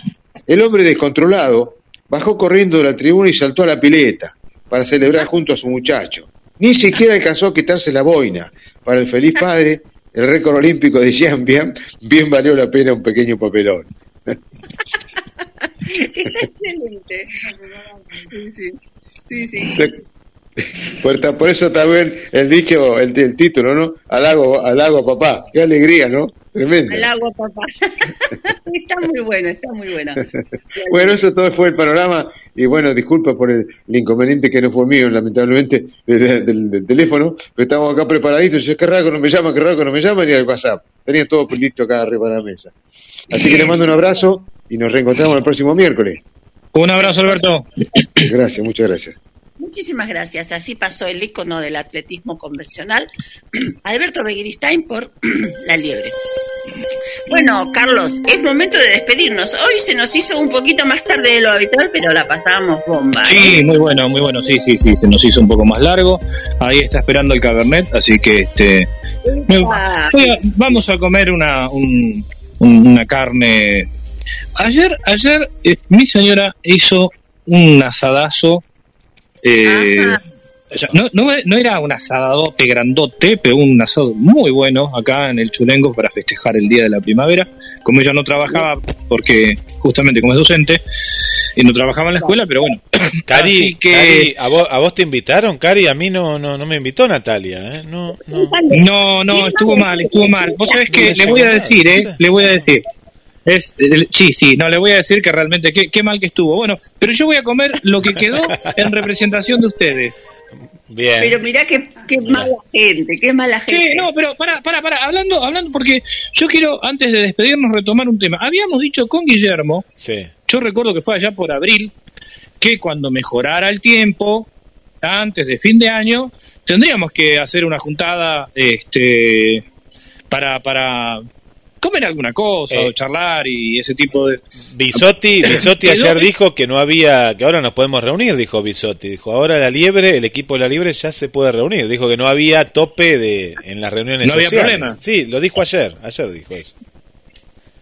Así que en serio antes antes de fin de año te estaría bueno hacer una algo un ágape este compartir alguna eh, algo, qué sé yo, un, animal muerto, ¿no? Bueno, si nos escuchan algunos, si nos escuchan algunos veganos demás, este, a ver, yo, también. Yo reconozco, reconozco, nosotros comemos mucho vegetal, mucho vegetal, este, preferentemente, pero cada tanto, este, el asadito cuando se puede no está mal. Este... Un que se respeta. Está bien. Sí, vamos a poner fecha y vamos a poner lugar. ¿Qué le parece si ya que nos podemos reunir eh, sin barbijo, en al aire libre, hacemos una fechita en, un fogón de camet? Y no estaría mal, ¿eh? no estaría mal. Bueno, vamos dándole forma. A ver qué dice acá este don Guillermo el parrillero se quedó de una pieza, no dice ni mucho. Ah, no, no, que yo, yo de parrilla, yo de parrilla, no, yo me, me animo, pero soy, no, no, he hecho pocos asados, mira, los puedo contar con los dedos de la mano, me miro la mano y digo, ¿cuántos asados habré hecho? Cinco, siete, siete, poner. Natalia, Natalia está, está, invitada. Me parece que Nati, no, no, la mandamos a Nati que tiene, tiene mano, se ve, no, no, más mano que yo seguro que tiene para el asado, ¿eh? hace, hace muy buenos asados. Yo también, eh, pero el tema mío es que yo necesito, o sea, me manejo con la... Me manejo, claro, yo me manejo con, el chulengo nuestro y la parrilla, lo que un día te comentaba vos, Karina, no me acuerdo si vos, Guille, te comenté, eh, eh, que para que no se caiga la carne, lo que hay que hacer es que la, parrilla propiamente tiene que tener un como un brocalito, ¿viste? en, en, los... En, claro, en el contorno, porque por ahí cuando vos vas dando vuelta con, con los cubiertos largos, este, corres el riesgo de, de, tirar fuera del, de la superficie. Pero con esas adaptaciones se puede, ¿eh? Bien, bien, bien. Bueno, entonces, este, ante el asombro y estupor de GDS, estamos eh, eh, conviniendo una fecha para reunirnos. claro, yo, yo, diría que ya más este hacia noviembre, diciembre, que es más estable el clima. Este, y además, ¿sabes qué, eh, Karina? Guillermo tiene tiempo de ir practicando. Claro, claro, tengo tiempo. Voy, voy a practicar, ¿no? Pero sí, sí. Y, pero pregunto una cosa, vos, eh, Cari, vos tiraste Camet. ¿Están los fogones de Camet? Yo hace mucho que no voy, por eso lo pregunto. El día que fui fue una desolación que me quedé como diciendo, ¿qué pasó con Parque Camet, no? Pero bueno, alguno habrá quedado, ¿no? Eh, vos sabés que ahora, ahora que lo decís, Guillermo, eh, eh, es cierto, ¿eh? Yo no sé cómo estaba, habría que averiguar, pero no había nada. No, había, nada. Sé que sé que algunas algunas reformas han hecho, algunas mejoras han hecho, han puesto un poco de agua en los baños, pues no había ni agua en los baños, pero bueno, es un lugar lindo, un lugar que uno lo recuerda con mucho mucho cariño y que, bueno, que vos, Karina, me acuerdo que también, y muchos deportistas, se utiliza el espacio para, para hacer actividades deportivas, ¿no? Que es un hermoso lugar. Yo me acuerdo cuando era chico, debo tener una diapositiva que sacó una prima mía, una prima grande, grande, en realidad tendría 10 años más que yo, pero cuando yo era chico, mi prima era grande, ¿viste? Una prima que había venido a Buenos Aires, una diapositiva en la que estoy en, en uno de los cisnes Sí. ¿Se acuerdan de los cisnes de Camet, el lago y los cisnes? Sí, tengo, tengo fotos. Estaba bueno eso, estaba bueno. Yo me acuerdo que a veces este, cuando íbamos siempre a una vueltita en cisne, este, eh, eh, no, nos dábamos. Así que, y hay fotos, tengo esa diapositiva y un par de fotos más. Pero de eso hace muchísimo. Ahora te podés sacar la misma foto, pues está seco eso, que bueno, y no, no hay nada, así que te la puedes sacar igual, pues podés ir caminando, porque, pero bueno, eh, vamos a ver, vamos a ver cómo está. Qué, qué pena realmente, ¿eh? Qué pena, era, era muy lindo, para los chicos era bárbaro eso. Sí, sí ojalá se ponga en valor. Bueno, no, no había ni PlayStation ni nada de eso, ¿no? Pero bueno. Vamos a ir cerrando, muchachos. Muy bien, gente. Será entonces hasta el miércoles próximo. Ya, ya estoy descorchando, ¿eh? Bueno, ahí está. Listo. Entonces, levantemos nuestras copas y digamos hasta el próximo miércoles. Muchas gracias a la gente que nos escucha, quienes nos apoyan, quienes comparten nuestro contenido y quienes le dan me gusta a nuestra página. Nos vemos, Dios mediante, el próximo miércoles. Muchísimas gracias. Abrazo. Chau.